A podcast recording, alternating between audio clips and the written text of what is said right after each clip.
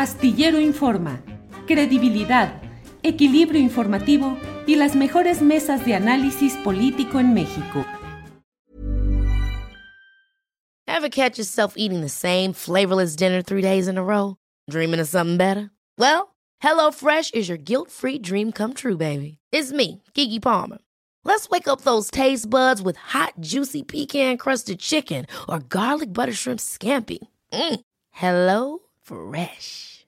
Stop dreaming of all the delicious possibilities and dig in at HelloFresh.com. Let's get this dinner party started. There's never been a faster or easier way to start your weight loss journey than with PlushCare. PlushCare accepts most insurance plans and gives you online access to board-certified physicians who can prescribe FDA-approved weight loss medications like Wigovi and Zepbound for those who qualify. Take charge of your health and speak with a board certified physician about a weight loss plan that's right for you. Get started today at plushcare.com slash weight loss. That's plushcare.com slash weight loss. Plushcare.com slash weight loss.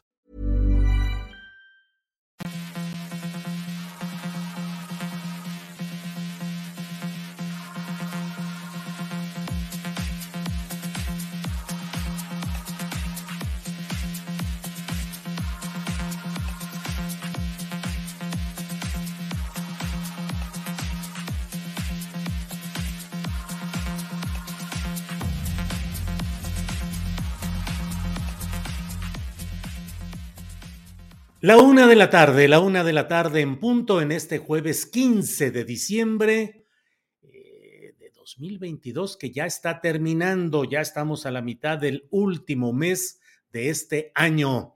Eh, gracias por estar en esta emisión de Astillero Informa. Muchas gracias, donde tendremos, como siempre, información, análisis, debate. Vamos avanzando en la información de este día. Ya sabe usted que lo más eh, peculiar de este día, de estas horas, ha sido el trabajo legislativo relacionado con el llamado Plan B, Plan B, impulsado por el presidente López Obrador, que ha sido aprobado ya en una larga sesión en el Senado primero en lo, en lo general, luego en lo particular, en un proceso que, mire, leo lo que en el portal de la jornada han escrito Andrea Becerril y Víctor Ballinas. Dice, en sesión que se prolongó toda la noche, el Senado de la República aprobó esta mañana en lo general y en lo particular el plan B del presidente Andrés Manuel López Obrador en materia electoral, con 68 votos a favor y 52 en contra, y lo devolvió a la Cámara de Diputados con diversos cambios al, articulado de cinco leyes. Eh, Votaron en contra, como ya lo sabe usted, el coordinador de los senadores de Morena y presidente de la Junta de Coordinación Política, Ricardo Monreal, y el senador también de Morena, Rafael Espino de la Peña, quien preside una de las comisiones dictaminadoras. El resultado es un resultado favorable en lo general a lo que propuso el presidente López Obrador, con añadidos de última hora que tal como se preveía, implican eh, favores a los partidos aliados a Morena. El propio Ricardo Monreal ha declarado, ha detallado que esto se debió a acuerdos de estos partidos eh, pequeños, el del Verde y el del Trabajo, con Morena para aprobar eh, todo este paquete legislativo, el llamado Plan B. Em, todo esto ha colocado al propio Ricardo Monreal en el centro de una ácida discusión. Eh, hubo desde ayer quienes como Luis Carlos Ugalde, eh, quien fue presidente del Instituto Federal Electoral en 2006 y es señalado como corresponsable histórico del fraude electoral cometido contra López Obrador en 2006, felicitó de manera entusiasta de inmediato al propio Ricardo Monreal, igual que otros activistas opositores que encomiaron la congruencia, la valentía, la capacidad de sostener su punto de vista del político zacatecano, mientras que por el lado de Morena, pues hubo de inmediato exigencias de que sea destituido del cargo, que sea expulsado del partido y una serie de eh, señalamientos que en esencia hablan de una traición política del hecho de que el propio coordinador de los senadores de Morena y por tanto el jefe político del Senado, me hubiese votado en contra. Hubo además cuatro eh, ausencias, ausencias eh, de votantes morenistas que no estuvieron a la hora de todo ello, entre otros Susana Harp, la oaxaqueña que buscó ser candidata de Morena al propio gobierno del estado, doña Ifigenia Martínez, que mucha gente dice, híjole, eh, las larguísimas sesiones eh, son difíciles para una persona ya de una edad respetable como es doña Ifigenia Martínez y dos eh, miembros más del Senado que también se ausentaron a la hora de la votación o estuvieron ausentes a esa hora. Muchas gracias a todos quienes van llegando desde diversas, diversas partes del país y del extranjero para esta ocasión, para esta emisión de Astillero Informa. Les saludo a todos con mucho gusto. Em, Rafael Silva Isaac dice, buenas tardes Julio, oye, ¿se acabó la democracia con lo que se votó en la Cámara de Senadores? No, Rafael Silva Isaac, mi idea, mi opinión es que no durante mucho tiempo se ha tenido un esquema de convalidación de una vida electoral fraudulenta, no democrática, a través de estos institutos, el Federal Electoral, el IFE, luego convertido en Nacional Electoral, el INE, que han sido la cámara de procesamiento de juegos y rejuegos electorales que han implicado que se permita el exceso de dinero, el uso de recursos públicos, el abuso en la propaganda, en los espectaculares, en mil cosas, sin que este aparato carísimo y además siempre predispuesto a hacer arreglos con los poderes políticos dominantes, pues la verdad es que yo no creo. Cuando dicen se acabó la democracia, siempre yo me pregunto cuál democracia. Hemos vivido una democracia, como lo dijo el propio José Waldenberg en el discurso único durante la marcha de quienes decían defender al INE, dijo que era una democracia germinal, es decir, en semilla, apenas tratando de salir, apenas. Yo suelo decir que hemos vivido en una etapa predemocrática. No ha habido tal democracia, pero hoy los mismos que fueron los beneficiarios largamente de todos estos procesos antidemocráticos, del fraude electoral presidencial en 2006 que le entregó de manera espuria la presidencia de la República a Felipe Calderón, eh, quienes llegaron en 2012 con Enrique Peña Nieto con todo el dinero público de las tesorerías de los gobernadores, que entonces eran llamados sindicato de gobernadores y que aportaron todo el dinero del mundo para esa campaña.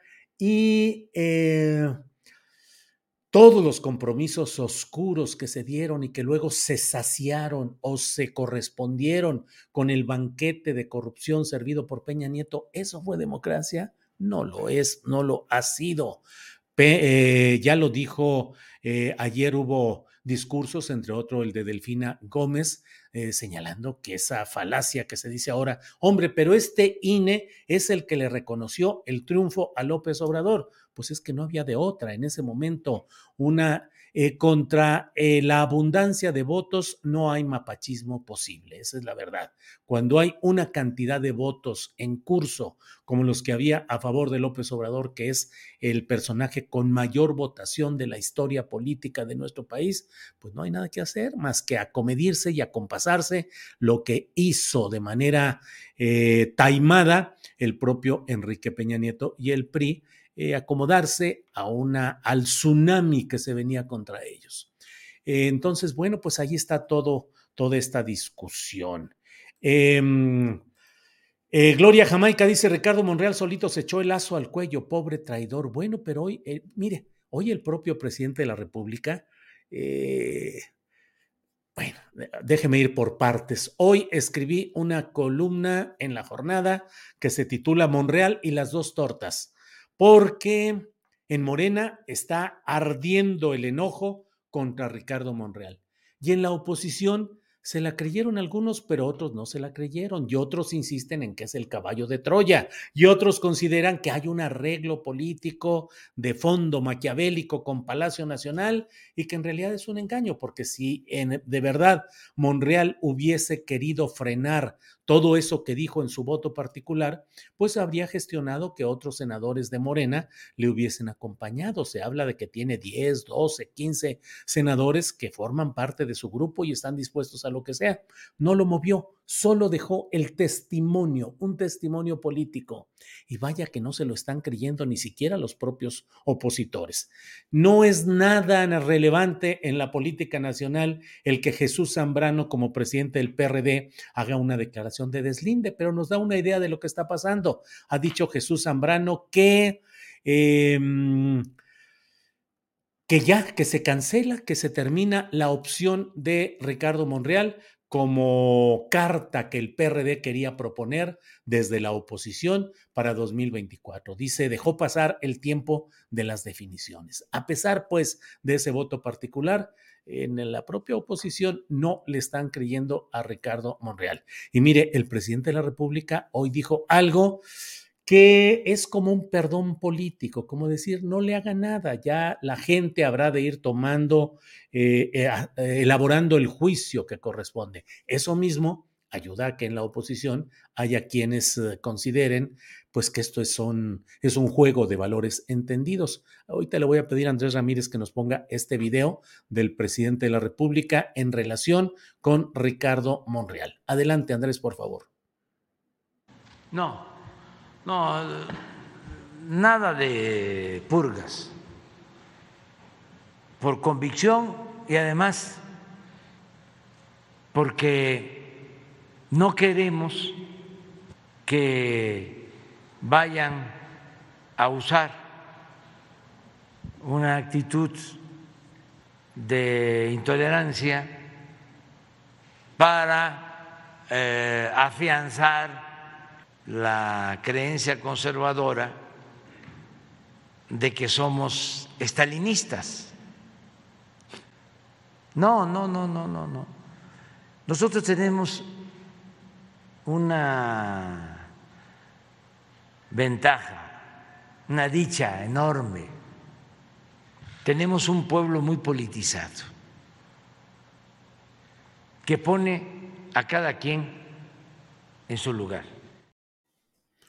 Eso es lo que ha dicho el presidente de la República en torno a la postura ayer del senador Ricardo Monreal que votó en contra en lo general y en lo particular del plan electoral llamado Plan B. ¿Qué respondió el propio Ricardo Monreal? Aquí está lo que dijo.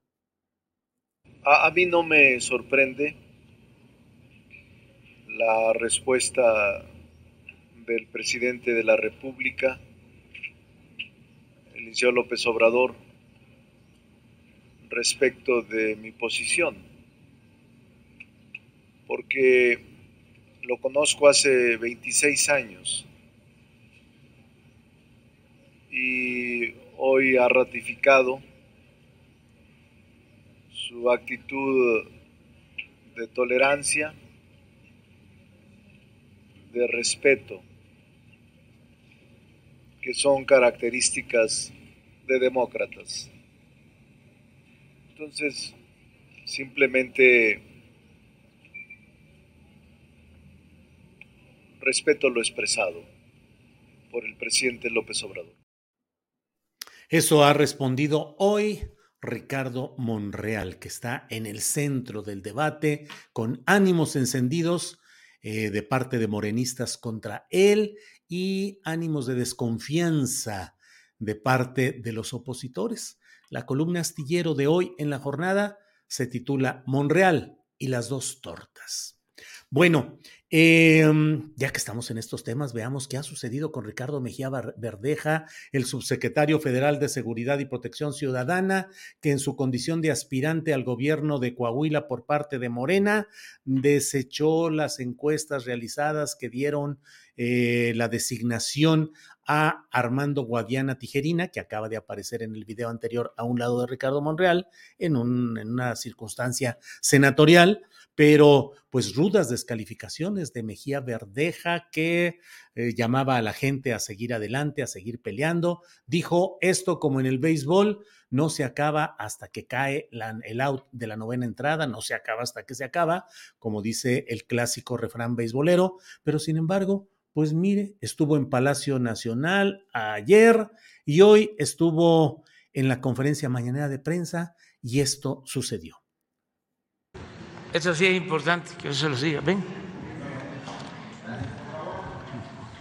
Va a continuar Ricardo como subsecretario de Seguridad Pública, nos ayuda mucho, le tenemos toda la confianza, pero además me va a representar en Coahuila porque tenemos proyectos que son muy importantes para el pueblo de Coahuila. Les eh, menciono lo de el agua saludable para la laguna. Es este algo que me importa mucho. También el que se pueda, aun cuando es un asunto complejo, eh, darle una salida al problema de altos hornos de México. Y eh, me va a seguir ayudando, eh, Ricardo, en Coahuila para mantener la paz, la tranquilidad. Se manejó mucho por la politiquería de que iba a desaparecer el mando especial, de la laguna. Aprovecho para decir que no es cierto y eh, con mucha responsabilidad, con mucha madurez, eh, me expresó que la decisión que se tomó a partir de las encuestas en el partido al que pertenecemos los dos, este, la aceptaba. ¿sí? Entonces, entonces este, es un ejemplo. Bueno, pues eso cierra ya esta etapa de eventual discordia interna de división en Coahuila, donde Armando Guadiana Tijerina eh, se consolida, pues, no sé si en definitiva, porque la política siempre da vuelcos o puede darlos, pero bueno, por lo pronto ahí queda y el presidente de la República deja a, a Ricardo Mejía Verdeja con un encargo que puede ser simbólico o que puede ser fuerte, dependiendo de la verdadera intención que tenga el presidente de la República respecto a la política en Coahuila. Es decir, pues estos temas de agua saludable, que es algo que va muy encaminado por el lado de la Comisión Nacional del Agua, un proyecto muy polémico, yo tengo una opinión muy crítica de ello, este no es el momento para eh, reiterarla, pero bueno, pues está ese proyecto de agua saludable, están otro tipo de, de acciones y actividades, sobre todo las de seguridad pública, y ya se irá viendo. Por lo pronto, pues Mejía Verdeja ha tenido que dar muestra pública de lo que dicen que es la política, que es comer sapos sin hacer gestos y de ser posible pedir otro plato, aunque en algunas versiones populares este tema de comer sapos lo cambian por otro material más eh, menos eh, pues un material escatológico. Pero bueno, de todo esto es la política y ahí estuvo Mejía Verdeja eh, haciendo pues de tripas corazón para salir adelante y sigue en su cargo. Bueno, Em, viene por aquí juguetes coleccionables, dice Morena. Bueno, esta es plática entre amigos. No es chaneque, es nahual. Nos dicen por aquí.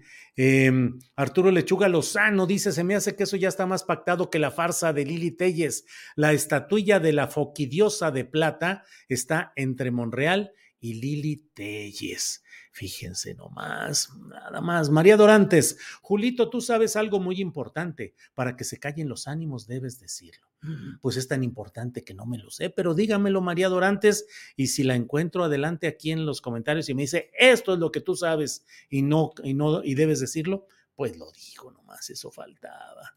Eh, Morena, bueno, ya viste, bueno. Miguel Ángel Rábago, bueno, bueno, de todo por aquí. Porfirio Muñoldedo se ahoga en sus propias babas, hombre, dice Miguel Ángel Rábago. Bueno, vamos a seguir adelante con nuestro, eh, con nuestra programación, con las entrevistas que tenemos organizadas para este día.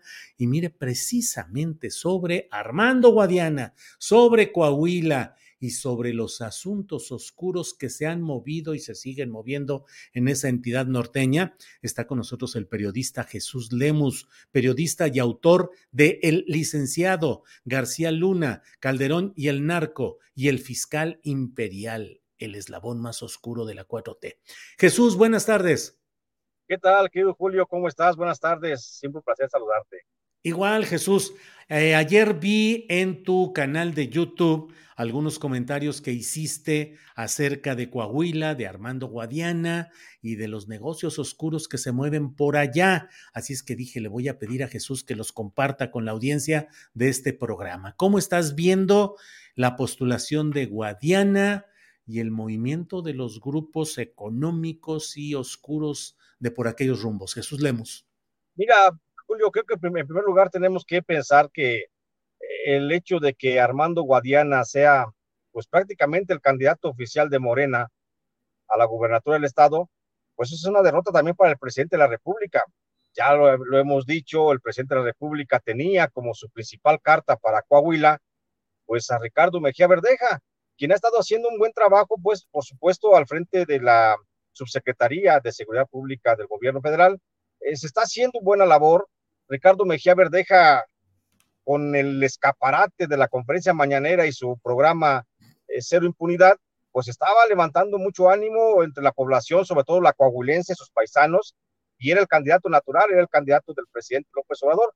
No se le dan las cosas, parece ser que desde adentro hay una rebatinga, hay una conspiración, si quieres, contra el propio presidente, y finalmente alguien logró imponer candidato para el gobierno estatal de Coahuila. Ese alguien, mi querido Julio, no podemos pensar lo que esté alejado, por supuesto, de Alejandro Gers Manero. Yo sigo insistiendo en esa teoría, mi querido Julio, o en también de Ricardo Monreal, aliado de Alejandro Gers Manero, o también entre otros del propio Alfonso Durazo Montaño. Ellos son los que podrían estar empujando la candidatura de Armando Guadiana y por supuesto los grupos económicos y políticos eh, ligados allá en Coahuila con la minería y por supuesto ligados al viejo priista, sobre todo a los Moreira. Entonces creo que por ahí el presidente de la República de alguna forma pierde una posición muy importante que era el estado de Coahuila, pero sobre todo pierde la partida desde adentro de la de propio partido Morena, donde sigue habiendo muchos intereses contrarios al propio presidente de la República. Jesús, y parte de lo que se dice en Coahuila es que de una u otra manera eh, el esquema practicado sobre todo por Rubén Moreira Valdés logró erradicar o logró frenar el excesivo dominio de los grupos del narcotráfico, sobre todo de los Zetas en Coahuila. Hay hasta un libro por ahí de Rubén Aguilar y otro autor que hablan del modelo Coahuila. ¿Qué tan cierto es esto? ¿Es propaganda política o realmente se ha conseguido algo? Sueños guajiros, mi querido Julio. La verdad es que allí en Coahuila se dejó de ver la presencia del crimen organizado de los Zetas en el trasiego de drogas, pues porque precisamente los Zetas pasaron a otro ámbito, a otro ámbito también igual de rentable, que es la protección para los empresarios mineros. Los Zetas es el primer cártel de las drogas en México que se transfirió, que ha dejado poco a poco el trasiego de drogas como negocio principal para dedicarse a vender servicios de protección a las empresas mineras. Y allí en Coahuila esto nos lleva, por supuesto, a, ver que el esquema de Rubén y que ya venía aplicando también el propio Humberto Moreira cuando fue gobernador del estado, pues apuntaban al traslado de un grupo, de grupos poderosos del, del cártel de los Zetas, el ASCA, por ejemplo, hablamos de, de ellos, que se pasaron a crear negocios con los empresarios mineros y esto le dio un repunte a la minería, le da un repunte al propio narcotráfico y parece que los grupos de narcotráfico salen de la escena natural de la violencia y pareciera como si hubiera funcionado el esquema de seguridad pública de Humberto I y después de Rubén. Pero en realidad fue nada más una transferencia de acciones. Los Zetas siguen muy, muy metidos en la industria minera y eso consecuentemente pues nos lleva a pensar justamente que uno de los grandes empresarios mineros allá de Coahuila, pues es este señor Armando Guadiana, que sin duda alguna tiene también por allí una relación con grupos de narcotráfico con los que se ha establecido por lo menos condiciones de negocios que le han permitido a él operar algunas de sus minas al comprar seguridad eh, privada a estos grupos criminales. Jesús Lemus, hubo un quiebre en el esquema de entendimientos del poder gubernamental del estado de Coahuila. Cuando salió Humberto Moreira de gobernador, quedó Jorge Torres como interino y luego entró Rubén Moreira. Eh, asesinaron al hijo del propio Humberto Moreira y eso llevó a una serie de recriminaciones y un distanciamiento absoluto entre Humberto y Rubén Moreira. ¿Qué pasó? Eh, ¿Cuál es la lectura de lo que sucedió ahí? ¿Fue un cambio de gerentes, cambio de esquemas comerciales, traiciones entre hermanos? ¿Qué se puede entender de aquel momento y hasta ahora? Al parecer ahí, al parecer ahí hubo, Julio, una falta de entendimiento entre los hermanos. Recordemos que, primero Humberto Moreira estaba trabajando perfectamente bien con el cártel de los Zetas había un pleno entendimiento, si no digamos corrupción, por lo menos sí había colusión en esa relación.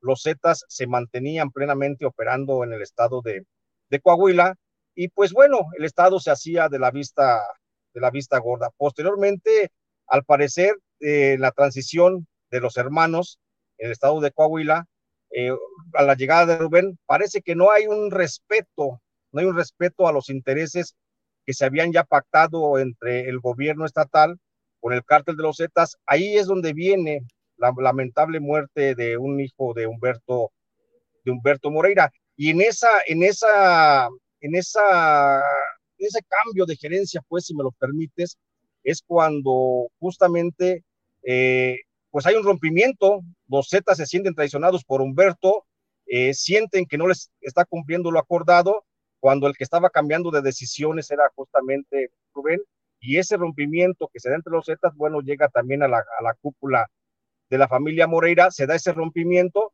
y lo que, va, lo que vemos es que eh, la embestida que lanza de seguridad el gobierno de Rubén Moreira contra el cártel de los Zetas, luego los Zetas lo toman como una guerra abierta por parte de Humberto y de la propia familia Moreira, pero fue prácticamente una, una falta de entendimiento entre los propios hermanos para atender los negocios que se habían creado, los intereses que se habían establecido con el cártel de los Zetas. Ahora, Jesús, dentro del mapa, dentro del mapa del crimen organizado, pareciera Coahuila estar menos caliente que otras entidades. Ayer entrevisté al propio Armando Guadiana, le pedía yo que hiciera alguna eh, etiquetación tajante de cómo valoraba el gobierno de Miguel Ángel Riquelme, el actual gobernador priista saliente de Coahuila, y decía, bueno, pues lo tienen entre los cinco mejores gobernadores del país, basta ver a Coahuila respecto a otros estados como Zacatecas, entre otros más que mencionó, para ver que ha funcionado el esquema de seguridad está menos candente. Ya nos dijiste este tema de cómo los Zetas brincaron a una nueva adscripción empresarial o nuevo rubro, pero de veras está menos candente, eso pareciera. Yo no creo, no, yo no empato con esa idea, Julio. Yo creo que las cifras están de alguna forma maquilladas desde la Secretaría, desde el, desde el Secretario Ejecutivo de la Secretaría de Seguridad Pública. Creo que siguen siendo los mismos índices de violencia, creo que incluso hay más violencia que, en otras ocasiones, más allá de las, de las cifras oficiales, pues están ahí los, las confrontaciones abiertas pues en las principales ciudades del estado. Vemos la expansión del cártel de los Zetas que se sigue manteniendo, si bien es cierto, ya no en el ámbito del narcotráfico, como lo decimos y lo sostengo, más bien en el ámbito de la minería, pues vemos otros grupos como el cártel de Noreste, que se está este, extendiendo también en el estado, vemos otros cárteles como el de Sinaloa, o el del propio cártel de Juárez, que también se está extendiendo ampliamente en algunas regiones de la entidad.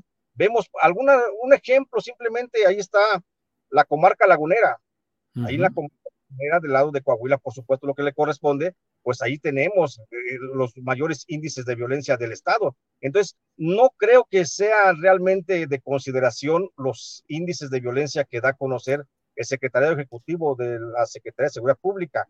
Creo que hay que ver realmente cómo vive la población con miedo allá en el estado de Coahuila para entender que las confrontaciones se siguen dando, sigue habiendo balaceras, sigue habiendo bloqueos, sigue habiendo asesinatos, secuestros, levantones. O sea, no es cierto que esté mejor la condición de, seguridad pública ahí en esa entidad.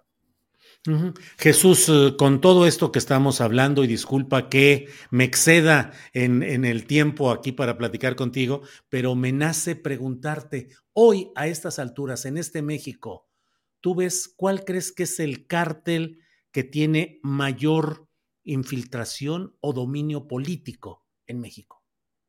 Yo creo que el cártel que mayor tiene dominio político en el país, sin duda alguna, es el Jalisco Nueva Generación. Creo que además de que el Jalisco Nueva Generación tiene una, presencia en por lo menos 28 estados del país, habría que ver y tomar en cuenta los informes de la Secretaría de, eh, Gobernación que, les pasa eh, la, la, agencia de inteligencia.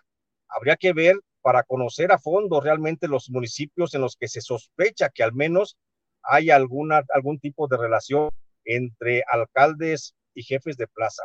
El Jalisco Nueva Generación por hoy, eh, mi querido Julio, es el cártel que sin duda alguna le, apuesta mucho a la vida política, le apuesta mucho a llevar a, colocar a, actores políticos de importancia en cada región y le invierten mucho a las campañas políticas. Entonces, creo que a pregunta así concreta, como dices, creo que es el cártel Jalisco Nueva Generación.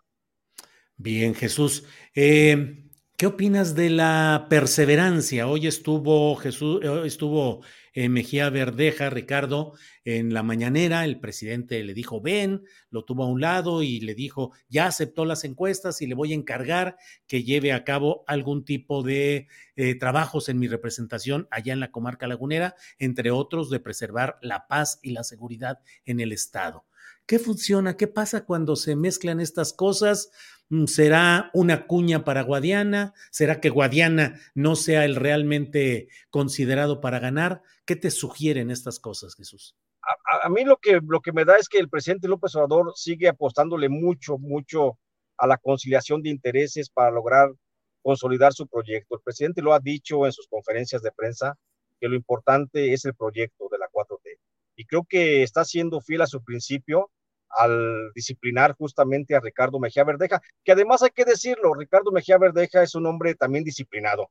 Él se sabe ajustar a las condiciones, él se sabía candidato del presidente de la República y si ahora que no le ha tocado la candidatura, el presidente lo llama a guardar la compostura, a serenarse, como ellos dicen, pues lo más seguro es que segura es que Mejía Verdeja está pensando en la posibilidad de que puede ser el hombre emergente y podría ser, podría ser, eh, mi querido Julio, porque hay que recordar que en la Fiscalía General de la República, hasta el día de hoy, hay averiguaciones eh, ahí encarpetadas sobre las relaciones de, narco, de narco y de algunas empresas mineras. Y entre esas empresas mineras, pues se encuentran por lo menos dos del candidato, del virtual candidato Armando Guadiana. ¿Qué pasaría que alguien saque esas investigaciones, que alguien se atreva a sacarlas desde adentro y que le tumben mediáticamente a Guadiana su candidatura, pues seguramente sería, como dices tú bien, la cuña del presidente para que no sostener una candidatura morenista, sino sostener el proyecto de la 4T allá en Coahuila. Bien, Jesús. Pues te agradezco mucho la posibilidad de platicar. ¿Cómo va la difusión del libro El Fiscal Imperial, que es una historia implacable, fundada y bien elaborada sobre el historial de Alejandro Kersmanero? ¿Cómo va la difusión del libro, Jesús? Fíjate, fíjate, Julio, que muy contento porque me comenta mi querido, nuestro querido amigo Edgar Kraus, que la difusión del libro va, está, este, pues sigue siendo un libro muy buscado en las librerías, está siendo bien bien, aceptado por la población y sobre todo las críticas sobre este texto pues son favorables. Y aquí déjame aprovechar, mi querido Julio, agradecerte frente a tu audiencia el gran, el gran honor que, que he tenido yo al poder contar con tu presencia en la pasada Feria Internacional del Libro de Guadalajara, en donde me hiciste el grandísimo, grandísimo favor y un placer para mí eh, hablar del libro. La verdad es que eh, fue una presentación magnífica y, y, me siento muy halagado, Julio, que un periodista del tamaño tuyo, de tus vuelos, pues oye, se haya fijado en un trabajo como el mío para llevarlo a la FIL y presentarlo y recomendarlo, pues no es poca cosa, Julio. Yo estoy muy contento, yo estoy llegando en las nubes, la verdad, muy, muy feliz. y te lo agradezco muchísimo. No, hombre, al contrario, Jesús, gracias por la oportunidad de estar ahí contigo, de compartir y decir lo que realmente pienso sobre el libro, que es una investigación eh, seria, profesional, con un gran enfoque y de una lectura necesaria, El Fiscal Imperial. Y luego nos fuimos a cenar esa noche con compañeros editores y periodistas de esas pláticas que sin grabadora para que no quede constancia de todo lo que ahí platicamos, Jesús. Así es que... Sí, cosa, cosa maravillosa, Julio, cosa maravillosa y te digo, cosa que te aprecio y te, y te lo agradezco desde el corazón. Jesús, que estés muy bien, seguimos en contacto y ya veremos cómo sigue Coahuila. Gracias. Ya Jesús. veremos. Gracias, hasta luego, Julio. Hasta luego, gracias. Ha sido Jesús Lemus periodista, escritor de varios libros importantes, el más reciente, El Fiscal Imperial, el eslabón más oscuro de la 4T. Pues aquí hay muchos comentarios positivos. Miguel Ángel Rábago dice, eh, grande, Lemus. José Luis Luna dice, súper corrupto, millonario y explotador de los pobres mineros. Ni un voto a Guadiana. Vamos todos con García Verdeja, aunque vaya con el PT pues no, ni siquiera eso, ni siquiera va por el PT, eh, en fin. Eh, eh, Marisan dice, saludos maestro Jesús Lemos, sí fue un honor, Julio. Eh, bueno, Ángel Olmos, saludos, dos grandes periodistas. Gracias, Miguel Ángel Rábago, los Robles mueren de pie, Lemus. Eh, Mm, guardián, guardiana, supongo, inspira desconfianza, dice Samuel Pérez. Bueno, pues vamos a seguir adelante. Eh, vamos a tener en unos minutos más, faltan todavía un ratito, pero vamos a tener una entrevista con Martín Faz Mora. Él es consejero del Instituto Nacional Electoral. Vamos a ver qué nos dice exactamente de lo que puede suceder en concreto con este plan B. Pero de ello hablaremos en unos momentitos, en un ratito más. Por lo pronto, le voy diciendo que la canciller de Perú ha informado que ha llamado a Lima a sus embajadores en Argentina, Bolivia, Colombia y México, que los ha llamado a concentrarse en Lima, la capital de Perú, y que mientras tanto las embajadas en estos países quedan en manos de encargados de negocios. No es una declaración de ruptura de relaciones diplomáticas, pero sí es una degradación del nivel de relación, es decir, queda solo en manos de encargados de negocios y los embajadores son citados a que se concentren en Lima, Perú. El presidente de México ha dicho que por su parte anteriormente ya había precisado que México declara una pausa en esa relación. Eh, la canciller peruana ha dicho que esperaron prudentemente a que hubiese algún cambio de actitud de México luego de las primeras declaraciones que hubo en las cuales se planteó la exigencia de respeto a la integridad física de Pedro Castillo Terrones, el presidente de puesto de Perú, y que no se produjeron eh, expresiones que hizo, que hicieron en un comunicado conjunto estos países, Argentina, eh, Bolivia, Colombia y México, en el cual, en ese comunicado, plantearon también la mm, pues el señalamiento de que debería, debería darse prioridad, debería priorizar Perú el resultado de las urnas, es decir, el que Pedro Castillo Terrones fuese el presidente de la República sostenido y no destituido. Y por otra parte, el propio presidente de México dio a conocer en su momento su postura de que para México el presidente de Perú sigue siendo Pedro Castillo Terrones. Allá en Perú continúan las protestas, continúa toda la eh, el enojo social que se ha manifestado en tomas de aeropuertos, de carreteras, de instalaciones públicas, enfrentamientos que han provocado ya siete eh, fallecimientos. Bueno, por otra parte, le voy comentando que la Cámara de Diputados ya recibió las minutas de reforma a diversas leyes secundarias en materia electoral, el llamado Plan B de Morena en materia electoral. Ya lo recibieron y van a procesarlo, se supone que a todo vapor, a toda velocidad, em, para que pueda eh, cumplirse en tiempo con toda esta este paquete de reformas electorales. El Pleno de la Cámara de Diputados ya recibió estas minutas, ya tiene todo ahí y se verá cuál es el procedimiento que se puede llevar largas horas, pero finalmente, pues la aritmética es favorable totalmente a Morena y sus aliados, de tal manera que tal como están necesitados solo de mayoría simple, es decir, de la mitad más uno de los votos válidos, eh, los tiene Morena y los tienen sus aliados. Y bueno, mire, ya que hablamos de este tema, déjeme, antes de que vayamos a entrar en unos minutos más a la entrevista con el consejero electoral Martín Fazmora, déjeme darle un comentario que traigo por ahí. Iba a decir que traigo atorado, pues aquí lo desatoro. Eh, el presidente de la República, usted lo sabe, es un hombre con una visión política extraordinaria, para bien o para mal, según sus uh, adherentes o sus opositores. Pero nadie podrá negar que tiene una visión, un olfato y una experiencia política mayúsculas, Andrés Manuel López Obrador. Para sacar adelante el paquete del Plan B, era absolutamente necesario que hubiera los votos del Partido Verde y del Partido del Trabajo.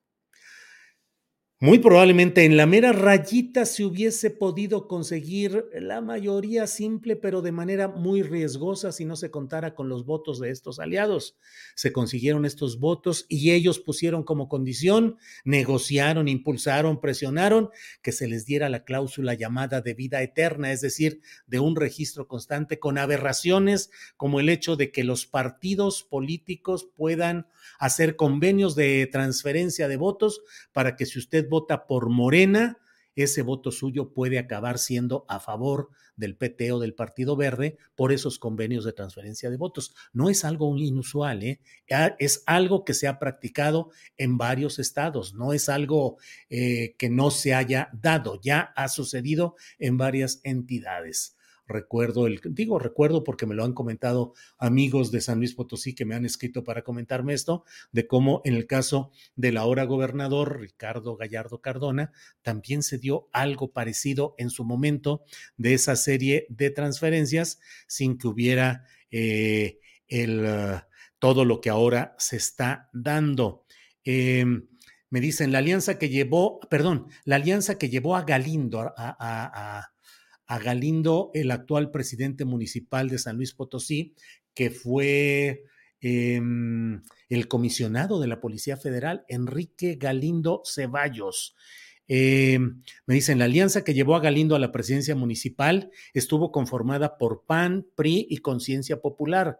Y los electores que votaron por Acción Nacional o por el PRI, los dos partidos grandes, no supieron que finalmente eh, en dos de los distritos sus votos iban a quedar en este partido chiquito Conciencia Popular que en San Luis Potosí ha sido como el verde o el, eh, el del trabajo eh, a nivel nacional, que han estado siempre en alianza con partidos grandes para conseguir una, dos diputaciones locales, para mantener su registro. Así es que eso ya ha sucedido en otros lugares, pero todo ello va a ir a la Suprema Corte de Justicia está cantadito que va a ir a la Suprema Corte de Justicia de la Nación y en ese terreno es el cual es en el cual el propio presidente de la República ha dicho que si hay algo que no deba caminar, que él está dispuesto a vetar el paquete completo, le preguntaron y dijo sí, a vetarlo por completo. Es decir, el presidente puede todavía vetar cuando menos lo referente a esos convenios de transferencia de votos que son absolutamente antidemocráticos y garantizan los privilegios, el registro y todo para estos mini partidos aprovechados de las circunstancias eh, de los partidos más grandes. Se puede también ver el hecho de que no se vayan a quedar con el remanente de los fondos que no hubieran utilizado en este tiempo y que pasaran a utilizarlos a los siguientes años. Es decir, hay que frenar todo eso porque son signos negativos que muestran cómo, a pesar del avance y del intento de cambiar las cosas en el terreno electoral, pues la realidad política obliga a valerse, a utilizar los votos de estos partidos y espero que en el ánimo del presidente López Obrador esté la decisión que hoy ha anunciado de no permitir que pasen estas maniobras y más adelante frenarlas con la capacidad de veto que él tiene a todo el paquete en general o bien cuando la propia Suprema Corte de Justicia de la Nación declare lo inconstitucional de algunas de estas maniobras. Si fuera así, el presidente López Obrador habría conseguido los votos suficientes para sacar adelante el plan B en lo general, aunque con los añadidos tóxicos o nefastos de los partidos chiquitos que luego serían ajustados o eliminados por el propio presidente de la República o por la Suprema Corte de Justicia de la Nación. Así es que, pues eh, en estos procedimientos políticos, finalmente esperemos que prevalezca la decisión firme del presidente López Obrador de no permitir esta serie de maniobras de gandallismo político de estos mini partidos. Hay eh, Todo está por aquí.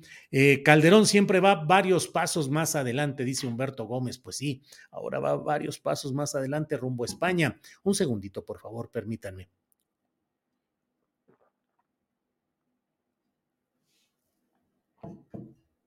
Bueno, pues estamos ya eh, listos en esta... Eh, Abramíguez dice, era transferencia de votos después del conteo, no intercambiar fotos, ya se expresó. Em, te doy mis votos y ya no pierdo mi registro, siempre había sido así, dice Tesoro Gamboa. Em, escuché que no es transferir votos, sino que es que la ciudadanía sabe que cuando hay coalición, al votar por cualquiera de ellos, los votos se comparten, dice Yelis Morar. No, se tiene que firmar un convenio de distribución de votos, esa es la verdad, y sobre ello es sobre lo que está esta discusión. Bueno, pues mire, ya renunció el de conteos rápidos del INE, dice Karen Santiago. Sí, renunció también el del área electoral. Pero bueno, vamos a hablar precisamente de estos temas. Y déjeme irle diciendo, veo que ya está por aquí listo, Martín Faz Mora. Martín Faz Mora es consejero electoral en el Instituto Nacional Electoral, consejero del INE. Es el único, creo, no sé si el eh, uno de los muy pocos que ajustaron su salario para no ganar más que el presidente de la República. Martín Fazmora está con nosotros y le saludo como siempre con gusto. Martín, buenas tardes. Julio, ¿qué tal? Buenas tardes, un gusto saludarte y también a tu auditorio. Gracias, Martín. Martín, ayúdanos a tratar de entender en qué momento estamos. Sobre todo, me parece que hay dos polos que con igual ánimo exacerbado plantean, planteamos, me incluyo, eh, escenarios muy eh, confrontados. Eh, quienes como yo decimos, nunca ha habido una verdadera democracia electoral en México, ha habido una predemocracia, siempre se han convalidado los fraudes electorales y yo estoy a favor de que haya cambios en el INE que signifiquen la posibilidad de un avance político. Del otro lado, quienes dicen, estamos en el abismo, esto es una dictadura, estamos ya asomándonos a unas elecciones desde ahora deslegitimadas, a un caos electoral. ¿Qué está sucediendo verdaderamente, Martín Fazmora? Sé que eres un consejero ecuánime y equilibrado, por eso te pregunto en estos términos, Martín. Eh, pues mira, eh, Julio, eh, sí estamos creo que atravesando un momento riesgoso.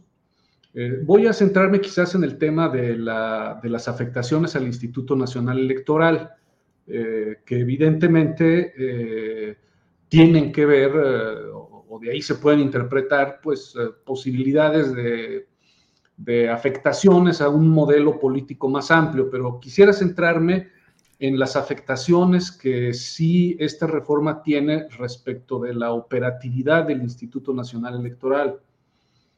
Em, por ejemplo, eh, si la ley eh, o la propuesta de ley que, en este momento se está debatiendo, sí significa eh, una disminución de las capacidades operativas que el Instituto Nacional Electoral tiene para la realización de los procesos electorales. Se está eliminando prácticamente a las 300 juntas distritales que a lo largo y ancho del país son las que despliegan un trabajo territorial de manera permanente, no solamente durante los procesos electorales, eh, sino también para otra serie de atribuciones que tiene el Instituto Nacional Electoral. Y se les está eh, disminuyendo a, su, mínima expresión, eh, eliminando una serie de cargos, de vocalías, en este caso de organización, de capacitación, que se fusionarían, pero también de la vocalía del registro electoral, del, registro del... federal electoral. Federal electoral, ¿no? El, registro. Entonces, mm, eso va a disminuir mucho las capacidades del instituto para, por ejemplo, mantener actualizado el padrón electoral, eh, la cartografía. Martín, pero todo eso que se habla, no se podrá hacer con el personal que quede y con los recursos que queden. Sí habrá disminuciones, eh, habrá reducciones en tiempos que no sean electorales y siempre se ha hablado de que el aparato del poder electoral, específicamente del INE, antes el IFE, es demasiado cuantioso y demasiado oneroso. Con lo que queda, ¿no se podrá sacar adelante? No igual que como se hace ahora. es eh, decir, no, no con los estándares de calidad con los que se hace ahora, porque el personal que conduce todos estos trabajos es un personal del servicio profesional electoral que eh, se capacita para ello de manera permanente, que llegó a esos cargos incluso por un concurso abierto, por un concurso público, y que, y que está permanentemente eh, capacitándose para desarrollar sus trabajos que tienen un alto nivel de especialización técnica y si solamente vamos a, si, esos órganos distritales solamente van a funcionar durante el proceso electoral cada dos años y medio, eh, el personal que va a llegar a esos espacios no va a tener el nivel de profesionalización, de especialización técnica que tienen hoy día eh, quienes ahí están. De tal forma que sí hay riesgos, eh, por ejemplo, para la capacitación de los funcionarios que se van a instalar, que van a instalarse en las mesas y por lo tanto puede haber un mayor riesgo de que un mayor número de ausentismos, por ejemplo, de los funcionarios de casilla, eh, que puede tener, digamos, algún tipo de riesgos de esa naturaleza. Es que no es lo mismo que, que tú tengas personal eventual y temporal a que tú tengas personal de manera permanente desde el punto de vista de la calidad eh, no se va a poder hacer con los mismos niveles o con los mismos estándares que hoy día se, están, se tienen. Martín, ¿crees que desde ahora... Se va a intentar, pero no creo que se logre. ¿Crees que desde ahora está degradada o deslegitimada la elección del 2024? No, pero sí está, eh, sí se va a realizar con, en condiciones mucho más difíciles, eso sin duda. O sea, tanto como decir, o sea, a final de cuentas lo que importa de una elección es que se refleje en las urnas lo que la gente quiere. Eso es lo importante de una elección. Eh, sin embargo, para que esto ocurra hay que hacer todo un despliegue de carácter operativo, logístico, que, que si no se hace de manera permanente, corre el riesgo de que se pueda improvisar. Simplemente, Julio, todos los días, todos lo sabemos, crecen eh, las ciudades, se crean nuevos asentamientos, eh, las colonias eh, aumentan, se modifica totalmente la, geografía urbanística del país, y no solo la urbanística, sino de las ciudades, sino también de la parte rural. Y todo eso hay que estar permanentemente actualizándolo para poder tener un padrón actualizado. Esos trabajos, por ejemplo, de actualización del padrón, se van a dificultar realizar mucho, ¿no? O sea, hoy día lo hace gente muy especializada. Todos los días se entregan 60 mil aproximadamente, 60 eh, mil credenciales de elector, eh, entre que son nuevas, entre que perdiste, que cambiaste de domicilio, eh, en fin, el padrón electoral permanente y constantemente se tiene que estar actualizando. Ahora se está reduciendo a un número muy pequeño de, personas, eh, prácticamente a, una en todo el estado, que podrá tener sin duda algunos auxiliares. Eh, en un determinado número que ahorita sería muy difícil de definir, ahorita sería muy difícil decir, bueno, esa persona va a tener un equipo de 10 o de 15 o de 20, ahorita no te podría decir, pero lo que sí es cierto es que al desaparecer los vocales del registro federal en cada uno de los distritos, eh, las cosas se van a complicar para poder mantener un padrón tan actualizado como está hoy día, ¿no? Por poner solo un ejemplo de algo que es una realidad, o sea, todos los días hay gente que se cambia de ciudad o que dentro de su propia ciudad se cambia de domicilio o que perdió su credencial de lector o que necesita la credencial de lector actualizada por alguna razón o se le venció o cumplió 18 años, o sea, sí.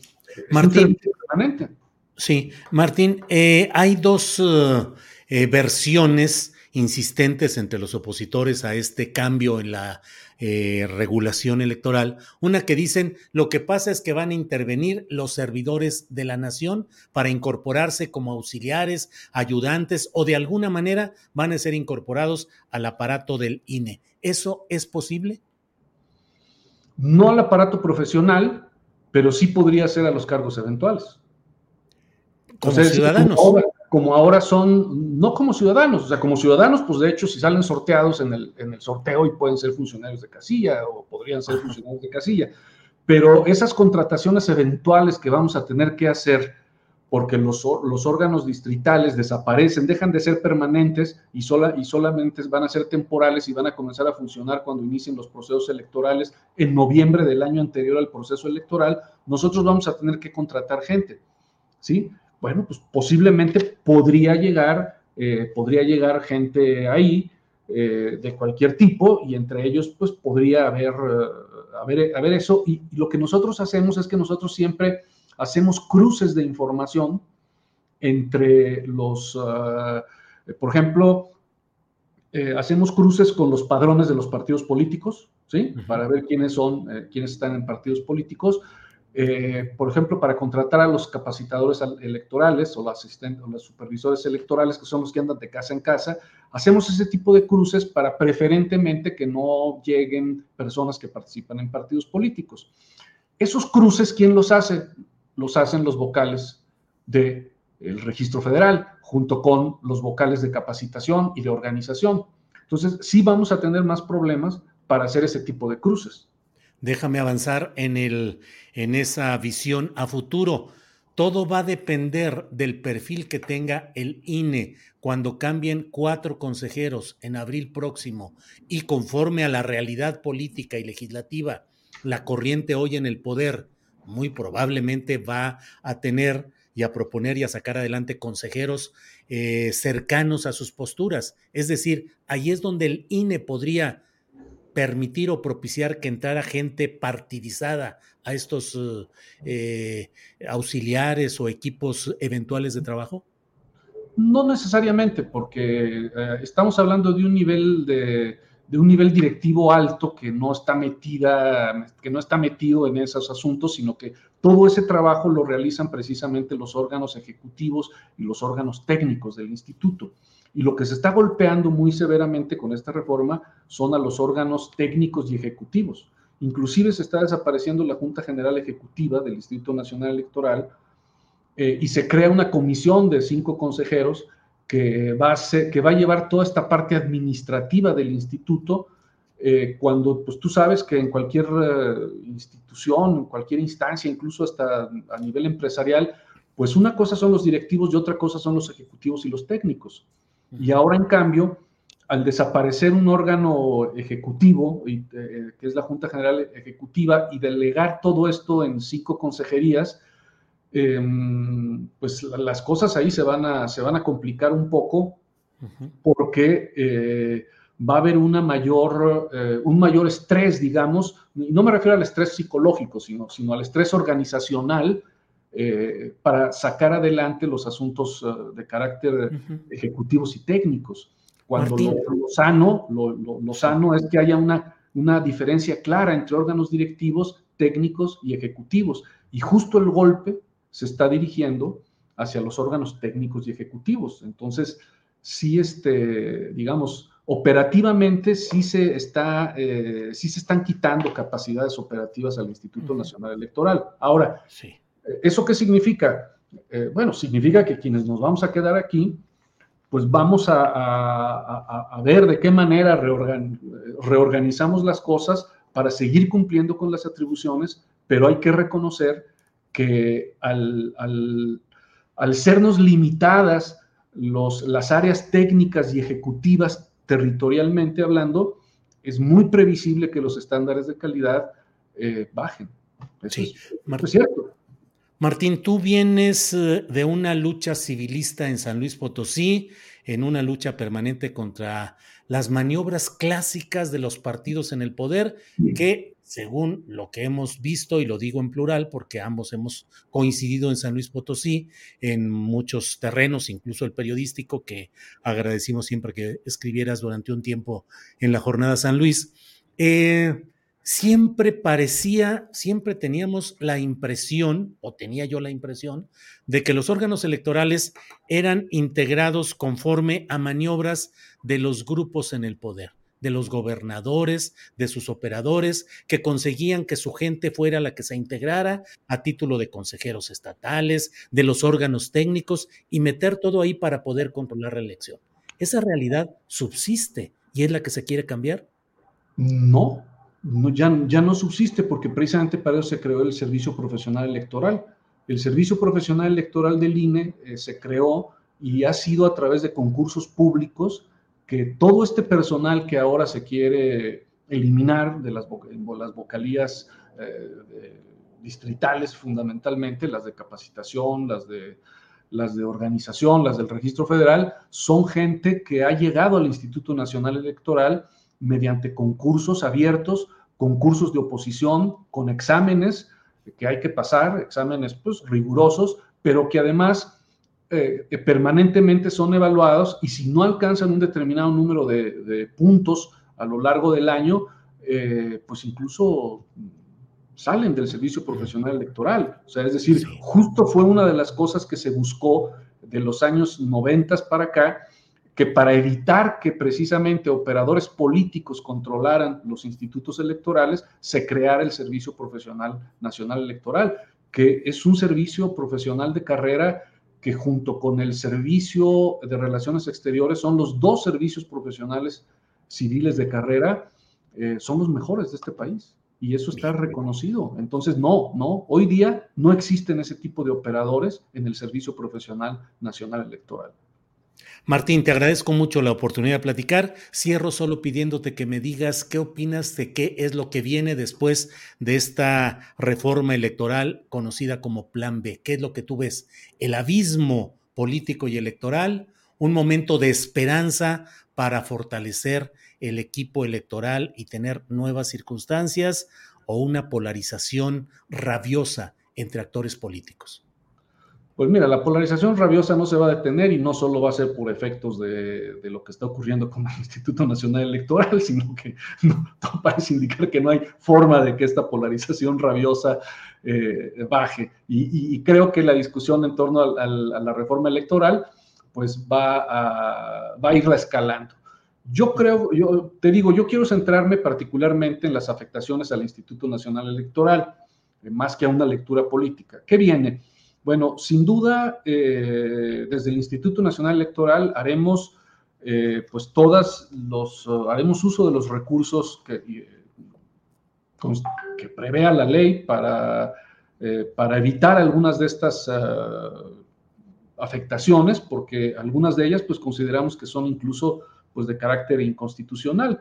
Toda vez que la propia Constitución dice en el artículo 41 que el Instituto Nacional Electoral estará dotado de los órganos eh, ejecutivos y técnicos y que tendrán el personal requerido. Eso lo dice el artículo 41. Entonces, consideramos que este desmantelamiento pues tiene un, sesgo de, inconstitucionalidad. Ya desde ayer en el propio Senado, hasta, hasta incluso, bueno, particularmente el caso del senador Monreal, ha dicho que hay, y, esa, y como esa hay otras más, pero yo me refiero sobre todo al tema de la, de la estructura. Entonces, habremos de, utilizar los recursos jurídicos requeridos. Muy seguramente el personal que se ve afectado por sus derechos laborales, pues también interpondrá una serie de recursos a título personal.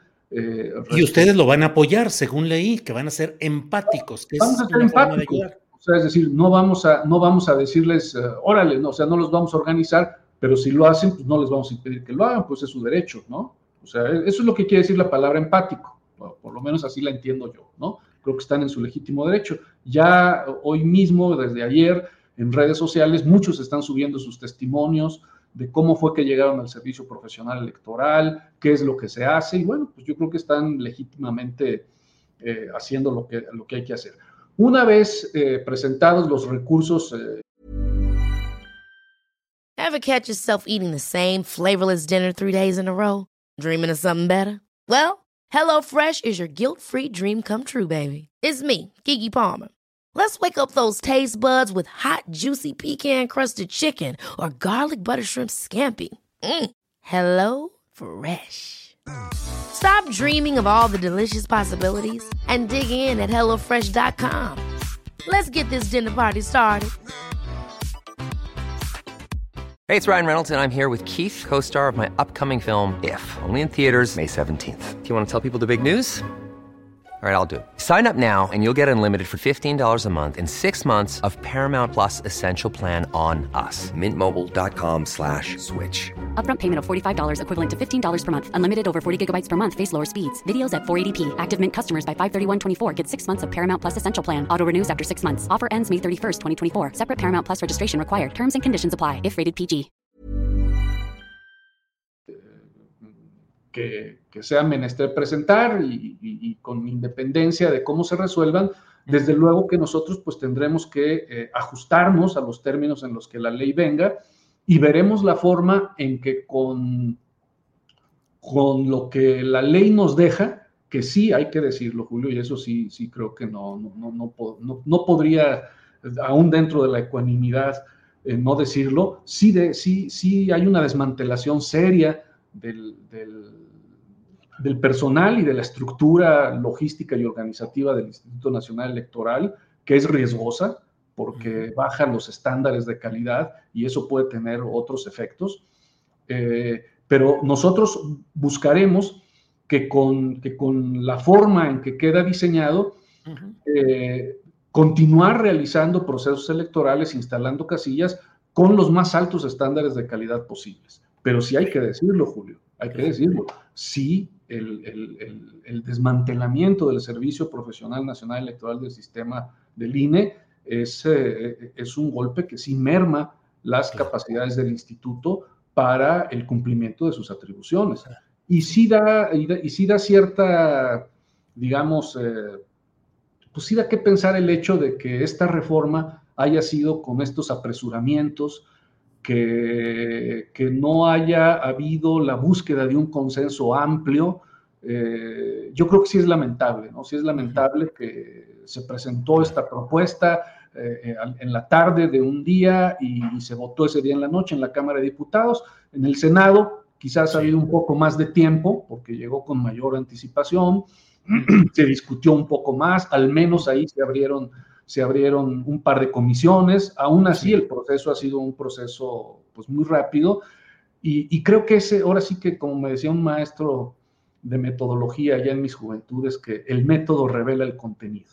Entonces, Bien. Sí, sí, creo que, que, eso pues también es lamentable, pero lo que yo sí. sí te puedo decir es que quienes nos quedamos en el instituto, vamos a ver con lo que nos queda, uh -huh. que, sí, que sí va a quedar muy mermado, cómo seguiremos haciendo procesos electorales con la mayor calidad posible. Pero sí, no, no, no puedo no decir en este momento que sí. no, no pasa nada. Y lo claro. a, no, no, la verdad es que sí es un golpe fuerte a las capacidades institucionales, operativas y logísticas del Instituto Nacional Bien. Electoral. Sí lo es. Sí. Martín, te agradezco mucho esta posibilidad de platicar sobre los detalles de lo que viene y seguiremos en contacto. Muchas gracias, Martín Faz. A Hasta ti, luego. Julio, un gusto saludarte. Igual, que estés bien. Hasta pronto. Bien, son las dos de la tarde con cinco minutos. Vamos unos segunditos a un corte comercial para respirar tantito y regresamos con la mesa de seguridad.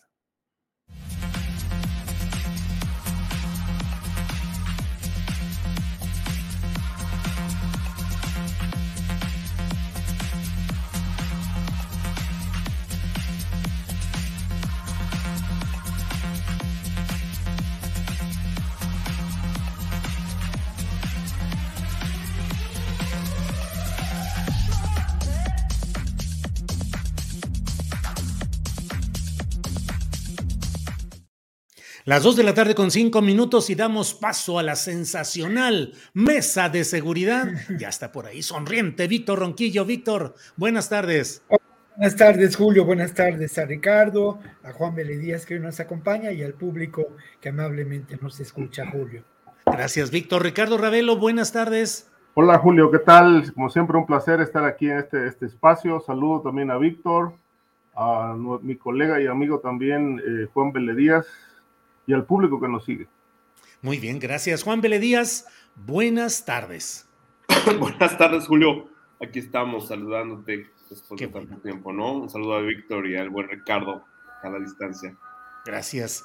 Ricardo Ravelo, vamos entrando en materia. ¿Cómo has visto este tema de la mm, eh, salida de Felipe Caldeón Hinojosa de cuadro nacional para insertarse en España, a donde va a cumplir, según esto, funciones académicas en un instituto atlántico de gobierno, justamente cuando está por iniciar el mes que entra el juicio a García Luna. Es una evasión, cuando menos, para no estar sujeto a presiones mediáticas es poner un poco tierra de por medio. ¿Cómo ves ese tema, Ricardo? Es, un, es una tabla de salvación por si llegara a resultar implicado en, el caso García Luna, eh, digamos de manera formal, porque pues, en México damos por hecho que García Luna no operó solo, todo lo que hizo durante su paso por la Secretaría de Seguridad Pública eh, es bastante ingenuo, digamos, eh, pensar que el presidente no estaba enterado de todas sus eh, fechorías, sus relaciones, sus vínculos, sobre todo porque, bueno, más de un personaje, tanto militares, académicos, políticos, le advirtieron a Calderón que García Luna, su policía estelar en ese del sexenio, estaba implicado en el narcotráfico. De tal manera que esta, esta salida repentina, digamos, eh, es un poco también anticiparse, ¿no? A posibles acciones legales en México. Eh, no, esto no impide que no, que no se den, ¿no? Pero estando fuera del país eh, son situaciones sorteables desde el punto de vista legal. Y más en España, ¿no? Que se ha vuelto el refugio de, de personajes de la política con antecedentes dudosos, oscuros, este, de tal suerte que, bueno, pues gracias a su, al apoyo de su amigo el expresidente Aznar de España, eh, logra un, espacio para impartir clases, eh, conferencias, cursos, y bueno, eh, evidentemente refugiarse en la academia siempre ha sido un, un, recurso bastante socorrido por, por muchos personajes. Hay que, hay que recordar nada más el caso de Moreira, que también se fue a estudiar, él se fue a estudiar a Barcelona, dijo, eh, cuando en realidad pues estaba haciendo otras cosas, eh, fue cuando lo detuvieron en el aeropuerto de Barajas, España. Este, eh, esto parece una... Videgaray en el MIT, que se fue también. Sí, todos ellos implicados en, escándalos, pues han buscado refugiarse en la academia para este, evadir el ruido, evadir acciones legales. Eh, entonces creo que lo de Calderón, pues, eh, le, viene bien en este momento ponerse a salvo, porque bueno, ya en unos días, en unos días empieza el juicio de, García Luna en Estados Unidos. Esperemos que ahora sí eh, lo, lleven a cabo y no, este, no lo pospongan como lo han venido haciendo en las últimas ocasiones. Pero algo sabe Calderón, seguramente de cómo podrían venir las cosas, eh, de tal manera que, bueno, eh, creo que no hay duda, él está optando por ponerse a salvo en lo mediático y este y si sale implicado, bueno, pues tendrá un margen de maniobra, margen de maniobra legal este, para poder sortear esta situación, es decir, está buscando que el tiempo juega a su favor y no en contra. Bien, Ricardo. Juan Díaz, estamos exagerando los riesgos judiciales que puede tener Felipe Calderón, es decir, finalmente el juicio en Estados Unidos es contra su exsecretario, quien fue su secretario de Seguridad Pública. ¿Crees que se está digamos, eh, buscando un refugio, un pretexto en España, o son circunstancias de la vida? ¿Qué opinas, Juan? No, desde luego que no. Este, sí hay demasiadas cosas que tienen que contarse la parte que no se conoce y que creo que eso es lo primero que vamos a conocer cuando comiencen las audiencias en el juicio contra García Luna. Y concretamente, ¿no? Hay demasiados episodios en el sexenio de, Felipe Calderón que pues eh, no pasaron de explicaciones muy someras, ¿no? Me detengo en dos el caso del accidente donde perdió la vida Juan Camilo Mourinho y el caso del accidente donde perdió la vida eh, Blake Mora, el secretario de Gobernación. Dos secretarios de Gobernación en un sexenio muertos de manera accidental, entre comillas. ¿Qué hay detrás de estos accidentes? Mucha gente se preguntó en su momento, ¿no, Julio? Eh, varios colegas escribieron sobre eso.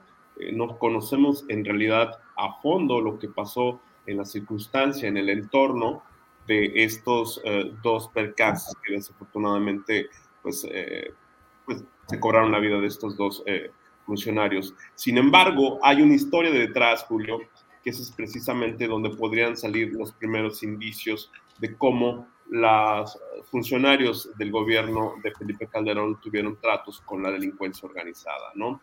Hay que, hay que recordar y, hay que darle el reconocimiento a Ricardo, que publicó la historia de cuando eh, García Luna va a Cuernavaca y es detenido eh, pues por un comando eh, muy fuerte, eh, equipos, armado. la historia que publicó Ricardo es una referencia para pues, saber de qué manera Arturo Bertrán Leiva tenía esa interlocución con el gobierno de Felipe Calderón, ¿no? Creo que sí eh, eh, hay una parte muy fuerte en la opinión pública que se va a sacudir por lo que va a salir ahí. Y precisamente el principal eh, señalado se llama Felipe Calderón Hinojosa, por mucho que siga la tradición de irse al extranjero, antes se exiliaban, antes se, se escondían, ahora utilizan el recurso de la academia, ¿no? Pero yo sí creo, Julio, que no estamos, no se exagera, al contrario, creo que hay una expectativa en cuanto a las audiencias, que podamos conocer de las audiencias. Eh, no todo es público, hay que decirle al auditorio. El sistema jurídico eh, en Estados Unidos es muy distinto al de México, muy, muy distinto. Y parte de las audiencias en un juicio ya a esta instancia, pues es, es nada más eh, conocer la parte nodal. No hay unas partes que no se conocen, pero yo creo que sí lo que podamos indagar a partir de lo que surge de estas audiencias, pues va a dar un retrato pues más completo de lo que fue el sexenio de Felipe Calderón, Julio. Sí, Juan, gracias. Eh, Víctor Ronquillo, mm, ¿será irónico el hecho de que el juicio a García Luna esté en Estados Unidos y los riesgos judiciales para Felipe Calderón estén en Estados Unidos y no en México? No, yo creo que sí tiene riesgos judiciales en México ¿eh? y que precisamente esos riesgos judiciales pueden derivar de lo que acontezca en este juicio, ¿no? Y por otro lado, yo interpreto, hay, hay un par de elementos o un par de lecturas sobre estos hechos, ¿no?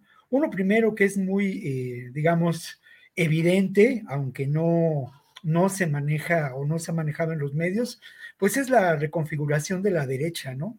Las alianzas establecidas entre estos personajes, las acciones políticas que están llevando a cabo. En fin, esto, esto creo que también tenemos que ponerlo sobre la mesa. Y esto me lleva a otra consideración, a consideración Julio, a los intentos que ha habido desde hace años de llevar eh, a Calderón Hinojosa a la Corte Penal Internacional por crímenes de lesa humanidad. Esto me parece que es muy importante y que es fundamental y que puede derivarse de algunos acontecimientos conocidos, esclarecidos a lo largo de este juicio. Y sin duda también hay que empujar política, periodísticamente, sobre este tema, que es un tema que obviamente generó en este país una tragedia de dimensiones inconmensurables y mucho, mucho, mucho dolor humano. Otro elemento que me parece importante y del cual, ya sabes, Julio, que a mí me gusta mucho la, la ficción política, ¿no? Hmm. Y yo me pregunto, mi querido Julio, le, le, pregunto al público, a los colegas, ¿qué posibilidades habría, qué elementos podemos considerar para que Felipe Calderón se haya llamado a declarar en este juicio que es importante, ¿no? ¿Qué elementos existen para ello? Sin duda, algunos de los testigos protegidos que, rendirán declaraciones, la investigación, el expediente señalará quizá posiblemente la responsabilidad, por lo menos por omisión, de Felipe Calderón. Yo creo que esto sin duda eh, lo mantiene preocupado. Por otro lado, bueno, pues de manera tradicional, desde los años 60, España ha sido un sitio, un sitio de refugio, ¿no? Para muchos políticos que se ven involucrados en situaciones jurídicas de las que no pueden salir bien librados. Eh, antes no existía un tratado de extradición y eso convertía a España en ese destino, ¿no? Pero no hay que olvidar que ese lugar, eh, como decía Ricardo, donde se fue Moreira, a donde vive Peña Nieto, a donde se fue Díaz Ordaz, ¿no? Entonces creo que, que hay incluso una tradición, porque al final de cuentas en España así como ha existido a lo largo de muchos años un movimiento muy fuerte, pujante, de una izquierda académica, de una izquierda mm, sindical, en fin. Bueno, así también ha mm. existido un espacio político de una derecha enormemente retardataria con un enorme poder económico que se mantiene, se mantiene viva y pujante. Sí, Víctor Ronquillo, y donde además, recordemos, el embajador de México en España es el exgobernador ni más ni menos que de Sinaloa, Quirino Ordaz, y como cónsul en la comunidad catalana está la exgobernadora de Sonora, Claudia Pavlovich. Demasiadas cosas concentradas en España. Ricardo, sobre este Perdón. también el, hay, que, hay que citar que, bueno, también fue refugio de los Soya porque fue detenido en Málaga, precisamente. Claro, claro. Claro, claro. Pues vámonos a España, ¿no? Pues sí, ya hay que irse a España. Oye, Ricardo, eh, hay otro tema que me parece que podemos detenernos un ratito en él. Este reportaje del New York Times sobre Cienfuegos un reportaje que les llevó, según lo que publicaron los reporteros, pues una amplia investigación, largo tiempo dedicado a esto. ¿Qué encontraste? ¿Qué, qué nos muestra de novedoso ese reportaje del New York Times? ¿De alguna manera disminuye la carga de, de fuerza culpable del general Cienfuegos o al contrario? ¿Cómo lo ves, Ricardo? Mira, eh, leí las partes medulares del reportaje. Este, yo creo que en realidad no, no, aportan nada nuevo, eh, salvo el, el, dato de que hay algunos nuevos testigos. Eh, citan ahí que tiene, hay algunos personajes del crimen organizado que, que han reforzado lo que la DEA documentó originalmente. ¿no? son testimonios que, refuerzan la versión de que en efecto eh, el general Cienfuegos eh, estaba trabajando para un, ala del CAR, de la organización Beltrán Leiva en tráfico de drogas, lavado, etcétera. Eh, y creo que solamente amplían un poco lo que ya de origen se conocía al respecto. a mí lo que me llama la atención, y esto fue un, es un dato que hay cita Tim Golden de, de una fuente, una fuente de, entiendo que del, Departamento de Justicia que conoció el caso o conoció bien del caso, eh, donde habla de que en realidad la, la liberación de Cienfuegos fue este, un, una decisión de darle carpetazo al asunto por cuestiones políticas. Pero en este caso, me parece que, que bueno, le dieron carpetazo en Estados Unidos y le dieron carpetazo aquí en México, porque eh, a mí no me queda del todo claro el hecho de que realmente el acuerdo haya sido investigar a Cienfuegos en México, que la Fiscalía General de la República abriera un expediente con base en las evidencias que le aportó la DEA. Eh, poco tiempo después, si no mal recuerdo, creo que no pasaron ni dos meses, finalmente la conclusión de la Fiscalía es que lo de la DEA era un invento, así lo dijo incluso el presidente, eran pruebas fabricadas y ante la falta de veracidad, pues se fueron desechadas y de esta manera la fiscalía, pues eh, no exonera, porque bueno, las fiscalías no exoneran, sino más bien le niegan el ejercicio de la acción penal al general por los cargos de crimen organizado. Entonces, eh, yo creo que eh, el, otro dato sobresaliente que, que, me parece que se inscribe en, en, esta otra parte del acuerdo de no proceder contra él es que eh, intentaron en Estados Unidos rearmar el caso, es decir, construir o armar una nueva investigación con el objetivo de proceder, pero entiendo que el, acuerdo al más alto nivel entre el gobierno mexicano y el de Estados Unidos, pues prevalece, ¿no? De no, no proceder contra Cienfuegos, no obstante de que hayan surgido más evidencias como lo revela el New York Times. Ahora, eh, yo creo que este caso, pues ya pasó a la historia como, como un caso de, de golpe a la justicia, sobre todo porque, bueno, Estados Unidos se queja de, que este tipo de acciones, este, pues eh, ponen en riesgo también la seguridad nacional de ambos países, porque el crimen, el crimen organizado sigue creciendo, sigue generando violencia, eh, aunque el presidente hoy, pues, perdón, hace, ayer desmintió esto del hecho de que no se estén combatiendo a los cárteles y descalificó completamente el, el texto del New York Times muy a su estilo, este, pero lo cierto es que es la gran incógnita, ¿no? Eh, ¿A qué nivel pactó el gobierno mexicano con Estados Unidos y por qué, para qué liberar a un militar que, pues, quedan las dudas de si participó o no participó, porque eso realmente nunca lo despejaron, simplemente rechazaron la investigación y le dieron, le dieron carpetazo, como le dice la fuente a Tim Golden allá en Estados Unidos por cuestiones políticas. Entonces, queda claro que, bueno, las razones políticas, eh, en algunos casos como este, tan relevante, pues se colocan por encima de la justicia y creo que eso es lo verdaderamente cuestionable de este caso. Claro. Gracias, Ricardo. Eh, Juan Beledías, ¿qué opinas de este reportaje del New York Times sobre el general Cienfuegos? Eh, ¿Fortalece o disminuye tus percepciones eh, anteriores respecto a inocencia, culpabilidad, manejo político del caso Cienfuegos. ¿Qué, ¿Cuál es tu consideración sobre este trabajo, Juan?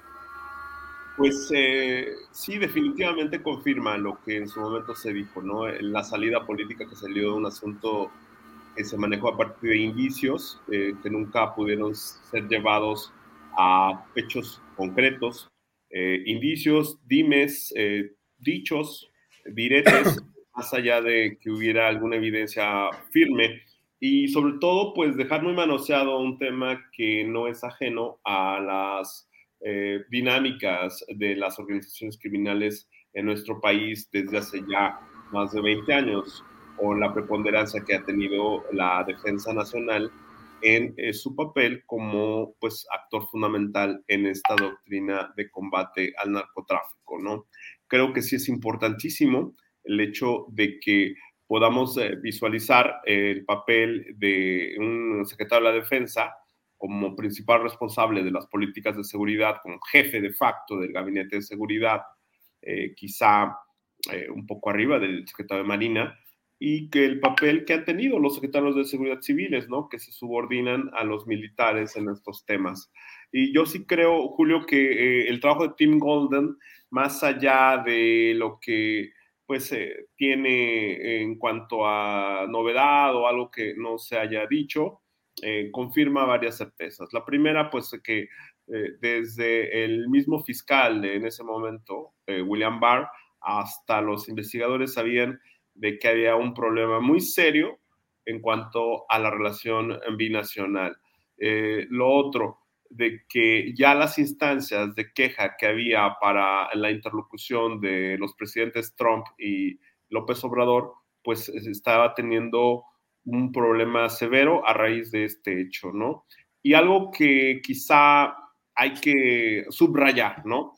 La absoluta y total ignorancia de Andrés Manuel López Obrador sobre este tema fundamental, ¿no? Cuando tienes un personaje como un ex, un ex que la defensa, sí, con un problema judicial, quizá él no se imaginó lo que se le venía con la plana mayor, ¿no? Creo que ahí hay que tomar en cuenta, sí, cómo reculó el presidente como dijo al principio que, pues bueno, si algo tenía, pues que, que pague y él lo aclarará, cómo cambió su discurso a las dos semanas, a la medio, una semana, ¿no? Creo que ahí sí refleja muy bien la naturaleza de López Obrador con su perfecta ignorancia sobre temas de seguridad nacional, Julio. ¿Qué debió haber hecho Juan? Por lo menos algo que no se le conoce, que es ser más cauto, ¿no? Porque los temas de seguridad nacional, sobre todo personajes que han tenido este tipo de contactos con información, con actores y con circunstancias, pues por lo menos algo de, de, precaución y que le informen mejor, ¿no? O sea, que le den mejor información para que sepa qué decisión tomar. Yo creo que esa es la parte que, que, ha caracterizado también, no solamente en este caso, en general, en los temas de seguridad en su sexenio, ¿no? Mejor información de calidad, de inteligencia para la toma de decisiones. Y sobre esto, el siguiente tema que vamos a tratar de lo de Guerrero es ejemplifica, pero perfectamente de lo que te estoy hablando, Julio. Bien, Juan. Eh, Víctor Ronquillo, tu opinión sobre este tema del reportaje del New York Times y si da luz en cuanto a culpabilidad o no del general Cienfuegos en todo aquel episodio que es tan conocido. Bueno, es que el propósito de Tim Golden me parece que no fue plantear la posible culpabilidad de Cienfuegos, sino más bien abordar todo el entramado político que se realizó o que tuvo efecto como resultado de esto. En ese sentido, me parece que el reportaje es un reportaje publicable, yo lo hubiera publicado, pero me parece que eh, hubiera, le hubiera preguntado, y le pregunto a Tim Golden, con quien nos conocemos, las fuentes de información, ¿no? O sea, eso me parece que es fundamental en este trabajo, ¿no? ¿Qué fuentes de información? Y nosotros tres, cuatro con Julio, que también Julio ha sido reportero, sabe muy bien que elegir las fuentes de información, pues es elegir de alguna manera el contenido y la orientación de un reportaje, incluso de un artículo editorial de fondo, ¿no? Y en ese sentido, a mí me parece, con una primera lectura, es un texto grande, pero a mí me parece que desde la perspectiva jugando un poco al colega, al editor, eh, al, reportero, pues que, que se acerca a un trabajo de un compañero, pues yo me pregunto cómo estas fuentes de información son, desde esta perspectiva, solamente las vinculadas a las agencias de inteligencia de Estados Unidos, ¿no? A los agentes. Incluso la narrativa, pues ya lo hemos dicho muchas veces, corresponde a la narrativa Netflix, ¿no? y no hay otra serie de interrogantes, de cuestionamientos sobre estos hechos. Y lo que me parece clave y determinante, podría abundar sobre esto que estoy diciendo con algunos elementos del texto.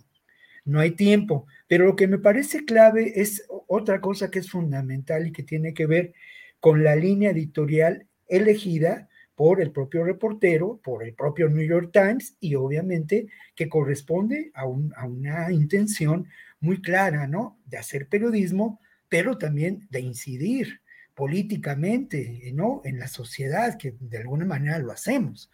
Entonces, bueno, aquí me parece que el tema tiene que ver con la posición que se revela de fondo en este reportaje.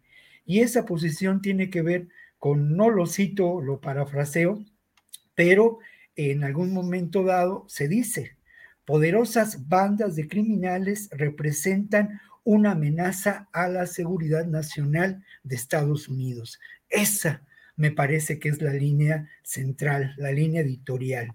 Y creo que lo otro, eh, esto pues es, es muy preocupante, ¿no?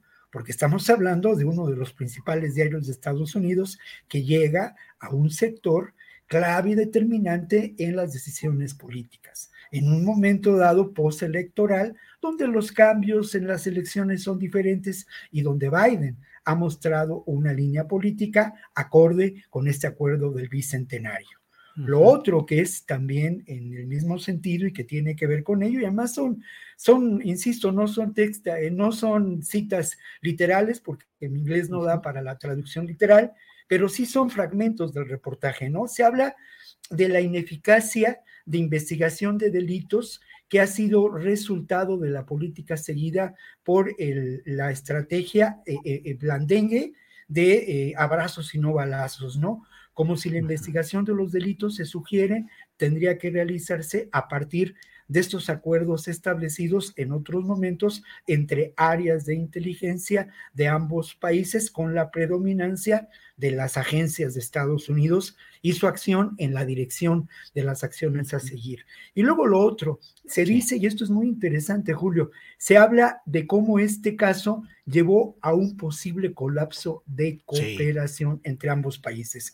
Y por último, eh, yo también creo que este, eh, una de las eh, conclusiones que se, que se repiten y que están ahí aludiendo en, en diferentes momentos es cómo ha habido un fracaso, un fracaso, así, un fracaso eh, en, en, las asociaciones entre las distintas uh, intentos de investigación y de gestión por ambos países. Es más, se habla como la guerra contra las drogas fue absolutamente perdida. Entonces es un texto con un trasfondo político que hay que, que, hay que leer, leer con Bien. cuidado.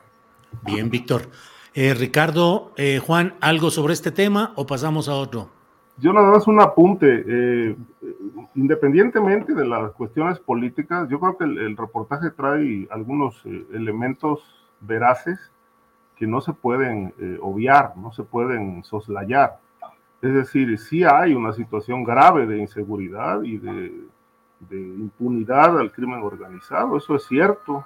Es decir, no lo puedo considerar una, una parte inflada del reportaje, eso está más que documentado, lo estamos viviendo todos los días. Eh, yo creo que la parte interesante también es el, el, hecho de que a partir del caso Cienfuegos, pues como que se dio una fractura en las relaciones de ambos países, en efecto, eh, se perdió la confianza en el tema de la colaboración con, eh, en materia de crimen organizado y obviamente esto no se ha podido recomponer, por lo menos no hay datos y evidencias, indicios de que la confianza pues se esté nuevamente construyendo. Este, después del caso Cienfuegos se tomaron decisiones eh, que el presidente dice que fueron correctas, yo creo que sí, algunas. El hecho de ponerle freno a la DEA, eh, limitar el número de agentes y condicionarlos a que den la información que, sobre las que, la que están investigando pues bueno, eso no se había hecho, ¿no? Desde Carlos Salinas se autorizó uh, ahí mediante un, un, una decisión eh, que la DEA operara abiertamente, eh, sin rendir cuentas, y, y, ya aquí hablamos en muchas ocasiones, pues el, el libertinaje que tenía la DEA, que eh, ejercía la DEA en México con las eh, investigaciones, aparecían en, en capturas, en, en interrogatorios, y esto se limitó. Ahora, esto ha generado una, una diferencia, porque la DEA dice, bueno, a partir de que nosotros ya no estamos abiertamente allá, operando como, como antaño, pues entonces el crimen organizado ya está desbordado y la seguridad nacional de nuestro territorio está en riesgo. Eso tampoco es cierto. O sea, México no, no tiene un día de violencia, son años lo mismo pero por el hecho de que ellos ya no estén participando abiertamente, pues tampoco las cosas se están agravando. Este, esto creo que eh, es, es una parte, está fuera, fuera del lugar, este, porque las cosas han seguido así desde Calderón para acá, incluso un poco antes. Pero ahora están muy preocupados los señores de la DEA porque están limitados en, en su accionar en el territorio nacional y que esto trae como consecuencia, dicen, una mayor crisis a su seguridad. Creo que no, la crisis ahí está y va a seguir porque pues lo que sí es obvio es que pues con DEA o sin DEA en México la situación está cada vez más grave. Bien. Eh, Juan Beledías, ¿algo sobre este tema o pasamos a otro? Adelante. Pasa, pasamos a otro. Juan Beledías, de una vez vamos entrándole a este tema que tú mismo mencionaste eh, en, la, en la anterior ronda, la violencia en la Sierra de Coyuca de Catalán, en Guerrero, donde hubo siete homicidios, pero de qué manera y además en un contexto de una violencia desbordada en Guerrero bajo el gobierno de Evelyn Salgado. ¿Qué opinas, Juan? Pues siete oficialmente, ¿no? Ya en uh -huh. estos casos muchas veces, tratándose de Guerrero y de otras zonas del país, no tenemos la certeza de que hayan sido solamente siete. ¿sí? Los pobladores hablan de más personas que, que, que pues que los mismos eh, familiares se llevaron. Las denuncias que circularon y que se publicaron en la prensa, Julio, hablan de que pues durante bastante tiempo estuvieron los cadáveres de las víctimas ahí al aire libre y nunca se aparecieron las autoridades, en este caso de la Fiscalía Estatal, ¿no? Eh, y bueno, yo creo que este es un reflejo de a qué nivel estamos ya en este cuarto año de gobierno de López Obrador con una eh, persona ahí al frente del gobierno del Estado que pues entró de bateador emergente, que no tenemos antecedentes eh, de que haya tenido puestos de representación o de em, administración en cuanto a los gobiernos municipales o estatales. Evelyn Salgado, pues bueno, de lo que todo el mundo sabemos, pues la hija del senador Salgado Macedonio, ¿no? Pero eh, sí te puedo decir, Julio, que eh, el auditorio debe de saber que en Guerrero las cosas no, no, hay un, no hay un momento, no hay un resquicio de paz, ¿no? Todos los días tenemos reportes en Chilpancingo, en la Sierra de Guerrero, que eh, em, no solamente esta ocasión fue en Coyuca de Catalán, esa parte que comunica la Tierra Caliente con la Costa Grande, ¿sí? yendo ya hacia, hacia lo que es Michoacán.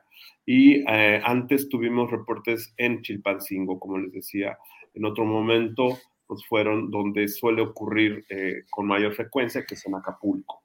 ¿No? Sí, la situación en Guerrero, quiero hacer hincapié, Julio, se está de, pues, em, eh, descomponiendo de una manera muy acelerada, eh, aunque los reportes y las eh, notas que hay sobre la violencia en este estado vayan fluyendo de una manera pausada, por decirlo de alguna manera, pero sí el, el, el, problema es grave. Es grave porque ya hay una, hay una hay una organización criminal que prácticamente ha, tomado el control sobre la mayor parte del Estado y que es la familia michoacana, ¿no? Estos dos individuos que se, se pasean como Pedro por su casa, en las carreteras y en los municipios de la región de Tierra Caliente, que son los hermanos Olascoaga. Eh, y bueno, ahí hay una, hay una pues, omisión muy seria de las autoridades federales. Los mismos pobladores, Julio, se han encargado de denunciar esto. ¿Sí? Sí, bien. Eh, Juan, eh, Víctor Ronquillo, ¿cómo ves el tema de Guerrero, esta descomposición, si es que se está dando? ¿Qué tanto es consecuencia del cambio de poderes políticos estatales o es continuidad de la larga historia que conocemos de Guerrero? Víctor, ¿qué opinas? Bueno, creo que hay tres elementos que yo colocaría sobre la mesa para, para la reflexión, ¿no? Tres temas y, tres apartados que tienen que ver con esta realidad. Por un lado, es eh, el tema del desplazamiento forzado como resultado de una estrategia de terror para ocupar territorios. Esto nos remite a lo que ocurrió desde los años 90 con aquel célebre caso de los campesinos ecologistas, eh, Rodolfo Cabrera y Teodoro Montiel, que defendían a los bosques. Eh, y además hay que tomar en cuenta, y esto es un dato muy importante que agradezco a Omar Villarreal, con quien nos echamos un café esta mañana para platicar sobre el tema. Omar es una persona que ha acompañado a, estos, eh, a, estas realidades y aparte es un, un, abogado, un doctorante en la Universidad Autónoma Metropolitana sobre estos temas de la violencia política y él refería cómo estos, esta, hay una realidad histórica que corresponde a ello y que tiene que ver precisamente también con la organización política de la disidencia en Guerrero desde la época de la Guerra Sucia hasta nuestros días, pasando por este momento de los años 90, donde se significa la presencia del el ejército eh, del ERPI, ¿no? Del ejército, no recuerdo, ahorita se me escapa el nombre, pero que es muy importante. Este elemento del desplazamiento me parece que tiene que ser tomado en cuenta como una estrategia, insisto mucho, de práctica del terror para la apropiación de territorios. Otro elemento que hemos manejado aquí en, estas mesas de trabajo tiene que ver con la construcción del paramilitarismo. El paramilitarismo que se configura con eh, una estrategia que parte del propio Estado y que tiene que ver con alianzas con los sectores más oscuros de diferentes uh, espacios de la economía del delito, ¿no? Y en este sentido, ese paramilitarismo está ligado, por una parte, a expresiones del caciquismo, sin duda, pero también está ligado a formas de represión ejercidas en el estado de Guerrero desde la época de la Guerra Sucia. Son temas amplios, son temas a, desarrollar, pero sí me parece muy, muy importante señalarlos. El otro elemento del cual también aquí hemos hablado tiene que ver con lo que podemos considerar las guerras del siglo XXI, que no solamente se dan en México y que aquí eh, lamentablemente vemos expresiones cada vez más crueles, pero que tienen que ver también con ese control del territorio, de los recursos y con, con la expresión más atroz del capitalismo, insisto, en distintos lugares del mundo, sobre todo en estos países donde eh, sabemos históricamente han sido víctimas de distintas expresiones del colonialismo. Asia, África, obviamente nuestros países que podemos considerar del sur. Creo que esta, esta historia de lo que pasa y de lo que pasó en el Durazno nos tiene que hacer pensar en ello, ¿no? ¿En qué momento se rompe lo que podía ser la contención para el avance de estos grupos fácticos del crimen organizado en alianza con el caciquismo y con el poder político corrupto en Guerrero. Hay un momento determinante que tiene que ver con la represión acaecida en los años 90, también resultado y eso lo vamos a tratar más adelante, de lo que ocurre en la etapa de la Guerra Sucia de los años 70, donde personajes como Arturo Acosta Chaparro se significan por su relación con el crimen organizado en décadas posteriores. Muy bien, Víctor, gracias. Eh, Ricardo Ravelo, mira, Salvador Luna dice, Guerrero tiene más de 50 años con el mismo problema, nada de qué sorprenderse. Eh, ¿Cómo ves el tema, Ricardo, de Guerrero en general? Eh, lo de Durazno, el Durazno, pues ha resultado también impactante, pero ¿cómo ves el tema, Ricardo? Mira, yo creo que lo que dice esta persona este, es cierto, es decir, eh, Guerrero tiene una, una larga etapa de, de actividad criminal, eh, es junto con Michoacán un, estado, un territorio clave en la ruta del Pacífico, muy disputado desde hace muchos años. gobiernos van, gobiernos vienen y el crimen organizado también ha ido y regresado con, con más poder, con más capacidad de fuego, con más capacidad de corrupción. Y obviamente Guerrero es un ejemplo a nivel nacional de cómo el crimen organizado le disputa espacios de poder al Estado, eh, le disputa mediante violencia, le disputa mediante corrupción, la siembra del terror, obviamente, los crímenes, los asesinatos. Esto, en efecto, no, no es algo nuevo, eh, sorprende, sí, eh, no podemos ser indiferentes ante una realidad tan perturbadora, sorprende que esto se haya mantenido, siga manteniendo a lo largo de décadas sin que se resuelva o por lo menos se, se le ponga un, un, tope, un control. Es decir, a estas alturas del sexenio pues no hay pacificación ni tampoco combate al crimen, por lo menos no se observan los resultados en ese sentido. Y Guerrero, Guerrero está, está entrando en un nivel de crisis aún mayor, sobre todo porque está imperando por doquier la impunidad, el vacío, el vacío de poder. Este es uno de los grandes detonadores de violencia en todo el país, el vacío de poder. No hay autoridad. Y, si existe, pues está de parapeto o bien está coludida. Eh, el caso que vimos de, el Durazno nos ejemplifica algo gravísimo. Eh, ya hay versiones muy claras de, de que la autoridad no estaba, no estaba presente de que no obstante la militarización, pues tampoco pudieron hacer nada, la Guardia Nacional tampoco y la policía llegó muy tarde a, conocer de los hechos.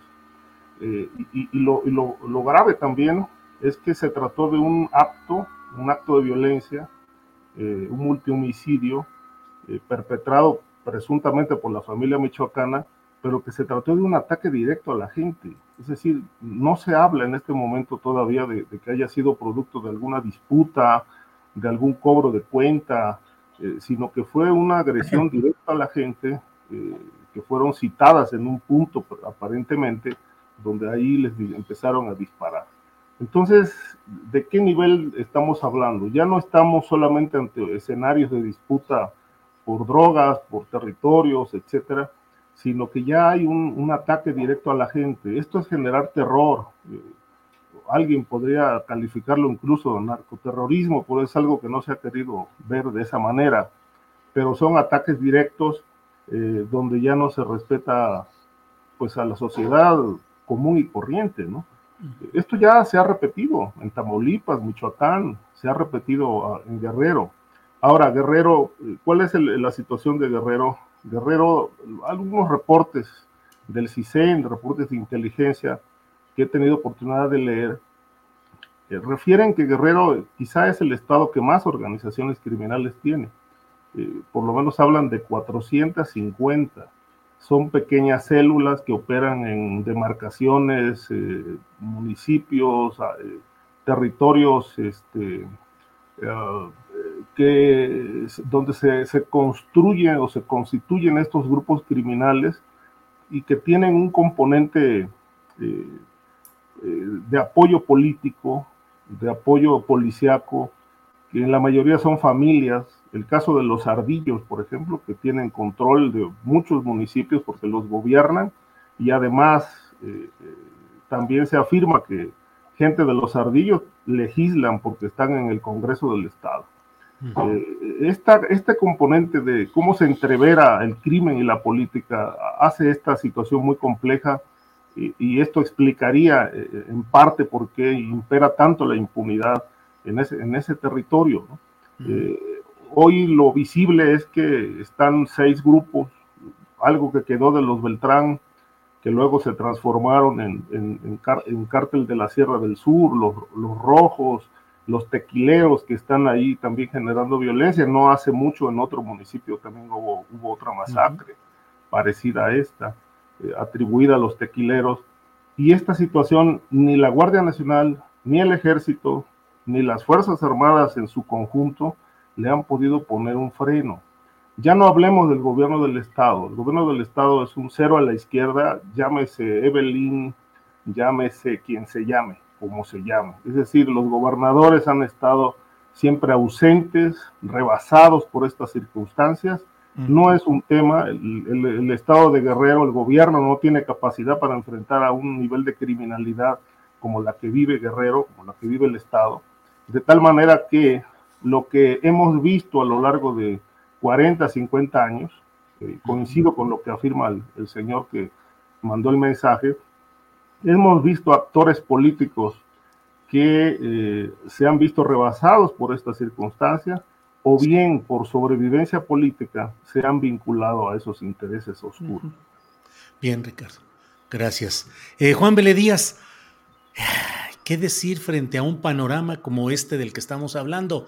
Realmente estamos en los niveles más altos de predominancia del crimen organizado en el país, uno, y por qué razón, por qué no hemos podido eh, avanzar en el control de todo este proceso de descomposición social a causa del crimen organizado, Juan. Sí, mira, Julio, yo creo que coincidiendo con lo dicho por eh, esta persona del auditorio, 50 eh, años, una línea de tiempo de medio siglo. Eh, finalmente, eh, las carencias que se tienen en un estado que está dentro de los tres más pobres del país, en niveles de educación, en niveles de salud, ¿sí? de servicios públicos, pues bueno, son referentes estadísticos que permanecen siempre de los primeros más bajos a nivel nacional, ¿no? Ese es uno. Lo otro, este, hace poco, algunas semanas, este, estuve en la Ciudad de México por motivo de la reunión nacional de directores de, la empresa para la que trabajo eh, y me tocó ir a saludar a algunas fuentes de información que tenía tiempo de no verlas y tiempo me refiero, no las veía desde que reventó lo de Guacamaya, entonces ya te has de imaginar, ¿no? Todo lo que les pregunté. Pero bueno, uno de ellos me dijo, me dijo algo muy curioso. Dice, en una ocasión era yo comandante militar en Guerrero y tuvimos una reunión con el gobernador, Figueroa Alcocer, y llegó y abiertamente les dijo, en este estado nada se hace y nada se dice sin la delincuencia organizada, sin el narco. ¿no? Entonces, ya para que un personaje de, de ese nivel, Rubén Figueroa, dijera eso, pues bueno, es porque algo sabe, ¿no? El señor, si no es que él mismo, ¿no? Como mucha gente lo, ha mencionado, eh, muchos eh, columnistas, muchos este, reportajes se, han publicado al respecto, pero bueno, fuera de eso, pues la situación hoy día, después de lo que pasó en San Miguel Totolapan, ¿no? ¿En qué momento se separan eh, las unidades del ejército de los puertos de control alrededor del municipio de San Miguel Totolapan para dejar entrar y que se muevan a sus anchas las tantos vehículos en donde se transportaban este grupo de pistoleros que perpetraron la masacre donde murió el presidente municipal, el anterior presidente municipal, que era su padre, y, docenas de funcionarios que estaban en una reunión. Ahora los testimonios hablan de que no solamente fueron los que se mencionan ahí, alrededor de 18, sino que fueron más, ¿sí? Más víctimas en esa masacre de San Miguel Totolapan. Ahora con lo del Durazno, ¿no? Y lo que venga, Julio, ¿no? Desafortunadamente la situación en Guerrero ¿sí? no tiene visos de que pueda eh, mejorar ni que tampoco puede haber un golpe en la mesa para que por lo menos el sistema de procuración de justicia estatal tome cartas en el asunto porque no sucederá, ¿sí? pero sí creo que por lo pronto la sociedad eh, organizada, ¿sí? más allá de los partidos políticos, tendrá que poner un hasta aquí y llamar la atención no solamente del gobierno del Estado, sino del gobierno federal porque la situación eh, es, es, un volcán en, en, en, erupción en cámara lenta.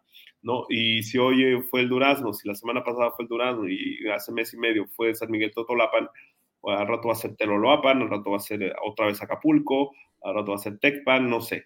¿sí? Entonces hay, hay cosas, Julio, que, que no, se no van a terminar ¿sí? con, con alguna medida eh, distractora como las que han llevado a cabo los últimos gobiernos Vicente Fox, ¿sí? Eh, Felipe Calderón, Enrique Peña Nieto y el actual, que es un despliegue de tropas y se acabó, ¿no? Ha ocurrido en todo, todo este tiempo y no pasa nada. ¿no? Y es la misma gente lo que lo dice, ¿no? ¿De qué sirve que manden Guardia Nacional, que manden soldados, si los eh, asesinos están a cinco kilómetros y no van por ellos? Claro, ¿no? ¿Qué está pasando? ¿Qué, ¿Cuál es la falla más allá del discurso y más allá del decir, ahora todo es diferente, ¿no, Julio? Pues sí, eh, Juan, así es. Eh, miren, se ha ido el tiempo, se ha ido el tiempo con esta plática tan interesante, la verdad. Son las 2 de la tarde con 53 minutos, así es que nos quedan unos tres minutitos para cada cual desarrollar el tema o postrecito amargo o dulce que consideren. Víctor Ronquillo, ¿qué tema quieres, por favor? Bueno, primero un par de apuntes en relación a lo que ocurre en Guerrero, ¿no? Mira, llegaron por lo menos eso dicen las crónicas periodísticas, eh, más de 100 personas ataviadas eh, militarmente, ¿no? Con armas de alto poder.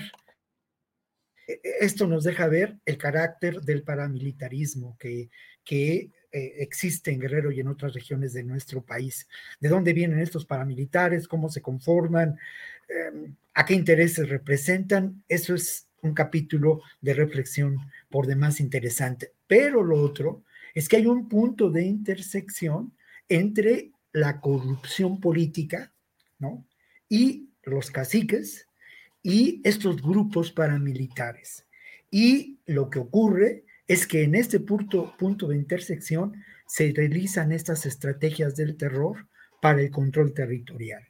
Esto creo que es muy importante señalarlo, ¿no? Y obviamente la gestión, y esto es algo que me decía en la mañana Omar Villarreal, lo lamentable de todo, y Omar, que es alguien que ha seguido estas historias, es que las autoridades a nivel federal conocen lo que puede ocurrir. Ya lo decía Juan Beledíez, es un volcán en ebullición constante y cuya desbordamiento se da en cámara lenta. ¿Por qué no actuaron? La primera respuesta es por negligencia, por omisión, por complicidad y seguramente también porque los poderes fácticos del Estado de Guerrero son tan poderosos que, que impiden esta acción por parte de la federación, algo que tampoco hemos considerado plenamente en relación a estos hechos. Pero mira, yo no me quiero ir, estamos en época navideña, yo no me quiero ir sin un postre dulce. Y este postre dulce tiene que ver otra y mil veces con mi recomendación a que la gente que nos escuche vaya a la cineteca. Hoy se llevó a cabo y se celebró una conferencia de prensa donde se habló, bueno, de los miles de personas que han llegado a la Cineteca. Es uno de los lugares que a mí me parece tiene un modelo de promoción de la cultura enormemente rico, singular y que tiene como elemento central al cine. Pinocho es la película eh, que ha roto récords de asistencia, ¿no? En este año y se coloca ya entre las películas con mayor audiencia a lo largo de la historia en la Cineteca. Pero de verdad yo quiero, pues mira, yo soy un asiduo a la Cineteca, lo único que me liga a ella no es el deber, sino el amor y es compartir con la gente que nos escucha esta posibilidad. Vienen días de vacaciones, dense una vuelta por allá y van a encontrarse con esta maravillosa película de Pinocho y con otras propuestas de una enorme calidad, ¿no? Em, eh, eh, con eso, con eso cierro mi mm. participación el día de hoy. Muy bien, Víctor, muchas gracias. Em, vamos ahí, Ricardo Ravelo, por favor, postrecito, tema que quieras abordar en esta parte final. Sí, solo un, comentario respecto a esto de Guerrero. Es decir, yo creo que Guerrero ilustra muy bien eh, su mapa criminal, eh, nos, ilustra muy bien cómo, cómo, la autoridad es al mismo tiempo el crimen organizado. Este, esto lo habíamos visto, por ejemplo, también en Tamaulipas, Michoacán en su momento también. Pero Guerrero hoy, hoy nos, nos está mostrando de, qué, nivel de descomposición puede llegar eh, eh, eh, un, territorio, un estado, que donde hay vacío legal, pero sobre todo donde hay este componente, donde el crimen es al mismo tiempo la autoridad. El crimen gobierna municipios, el crimen legisla, el crimen se encarga de la seguridad pública. Entonces, bueno, pues ni modo que se castiguen a sí mismos. Si, si está infiltrado hasta la médula el crimen en las policías y en los ayuntamientos, pues bueno, de ahí no puede salir ningún intento de pacificación, ningún proyecto de combate al crimen, porque pues ellos mismos, los criminales, son la autoridad.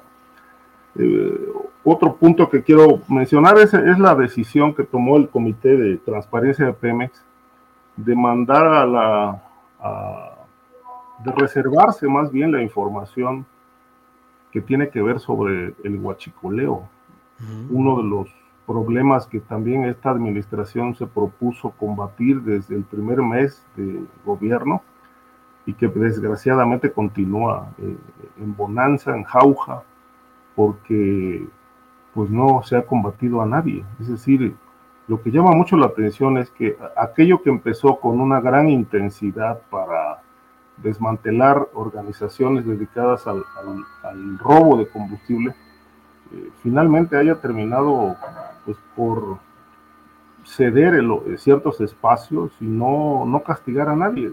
No hay nadie preso, salvo el, el caso del general Dragwitz, que está en un proceso en libertad en Canadá, pero fuera de ello, toda aquella estructura eh, de funcionarios que al mismo tiempo eran los, los que robaban el combustible a través de sus operadores del crimen organizado, pues no hay, no se desmanteló nada, no se conoce que haya investigaciones eh, avanzadas, no hay consignaciones, eh, no hay sentencias ejemplares, y el huachicol sigue siendo una de las graves preocupaciones por las pérdidas que le ocasiona Pemex. Ahora se toma la decisión de reservar la información por cuestiones de seguridad nacional para no revelar, dicen, eh, el atlas de ductos y las, eh, lo que ellos llaman instalaciones estratégicas que pongan en riesgo eh, a la empresa paraestatal. A mí me parece una contradicción terrible porque ese atlas, si alguien lo conoce, es la delincuencia organizada, lo tienen. Entonces, ¿cuál es el sentido de reservar la información cuando la propia delincuencia organizada conoce bien a bien eh, todas las instalaciones estratégicas de Pemex por esa razón la siguen perforando para robarse la gasolina. Entonces, la verdad es que me pareció algo contradictorio y, digno de traerlo aquí a la mesa para comentarlo. Bien, Ricardo, gracias. Juan Díaz, te toca el cierre verdadero, ya ponerle punto final a esta mesa con el comentario que desees eh, poner sobre aquí, sobre nuestra mesa. Bueno. Sí, Julio, pues el gusto de estar con Víctor, ¿no? Y con Ricardo y contigo, desde luego. Y pues eh, sí, finalmente eh, el, asunto aquí con el estado de Guerrero, con el bellísimo estado de Guerrero, es, pues es, es muy triste porque no, no vemos una parte de que pueda haber, eh, como lo dije anteriormente, pues una, una, composición, algo que pueda funcionar en el mediano plazo, ¿no? Eh, creo que sí, ahí hay, una, hay un punto importante, lo dice bien Ricardo, ¿no? Es un asunto donde el crimen gobierna, sí, y no gobierna no nada más como un asunto de dirigir, sino de controlar, ¿no? El control criminal sobre la economía la economía regional, las economías que se generan en, los puntos turísticos, ¿sí? y es algo donde ha crecido de manera descomunal la extorsión, ¿no? Pasco, Acapulco, Chilpancingo, Ixtapa, o sea, no hay un lugar en Guerrero donde los pequeños comerciantes no tengan que pagar por ganarse pues el sustento diario, ¿no? Eso es muy triste, Julio, porque es algo que no se ve en los periódicos, ¿no? No se ve en los medios de comunicación eh, normalmente todos los días, ¿no? Pero ocurre todos los días, ¿sí? En el día a día de, la gente que sale a buscarse el sustento. Y bueno, también hay que decirlo, hay un momento donde la situación pues tendría que ir a, otra dimensión.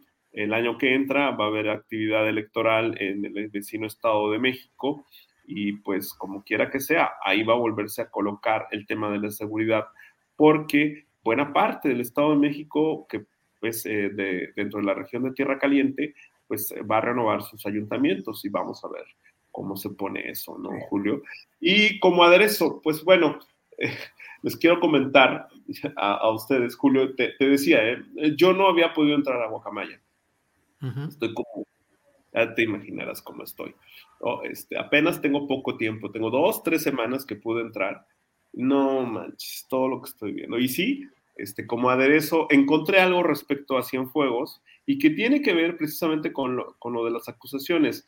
No lo he terminado de revisar para que te, te cuento y les medio ahí, les, les, digo que sí, que no, pero lo poquito que hasta donde voy, sí es, es un análisis muy sustancioso de las acusaciones y no me parece nada alejado de lo que hemos venido hablando, ¿no?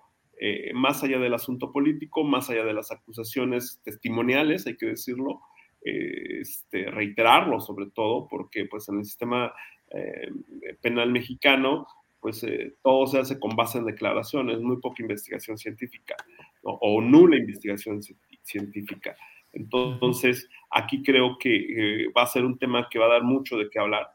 ¿Y por qué? Pues porque en enero, arrancando el año, pues se viene lo de García Luna, ¿no? Entonces, creo que el tema va a seguir ahí, Julio, y pues vamos a estar al pendiente, a ver cómo se ponen las cosas. Bueno, pues muchas gracias a los tres por esta mesa. Gracias, Víctor Ronquillo, y buenas tardes. Buenas tardes. Se nos quedó. Víctor Ronquillo aprovechó y dijo hasta aquí llego, dejó una fotografía, se fue. Así es que le enviamos un saludo a Víctor. Ricardo Ravelo, gracias. Buenas Muchas gracias, sí, Julio, gracias. Como siempre, un placer estar aquí y gracias también a, Víctor y a, Juan que estuvieron en esta mesa también. Saludos, Ricardo. Fin de semana. Gracias, Juan. Hasta pronto. Hasta luego. Gracias a los tres. Hasta luego. Gracias. Bien, son las tres de la tarde con cuatro minutos. Hemos llegado al final de esta transmisión en la que le hemos llevado información, análisis y debate. Como siempre, muchas gracias por acompañarnos en esta transmisión. Mañana estamos puestos para recomendaciones de fin de semana, mesa del más allá, información, entrevistas, todo lo relevante lo tendremos mañana viernes que será el último día en el que en este año estaré conduciendo la transmisión. A partir del próximo lunes está Adriana Buentello con todo el equipo de tripulación astillero, eh, continuando con este programa. Me tomaré unas eh, semanitas de descanso, a ver si ya se me quita lo atolondrado, cosa que es difícil, pero bueno, haremos el intento. Muchas gracias y nos vemos hoy en la noche, a las nueve de la noche, en la videocharla astillada y mañana aquí en Astillero Informa. Gracias. Buenas tardes.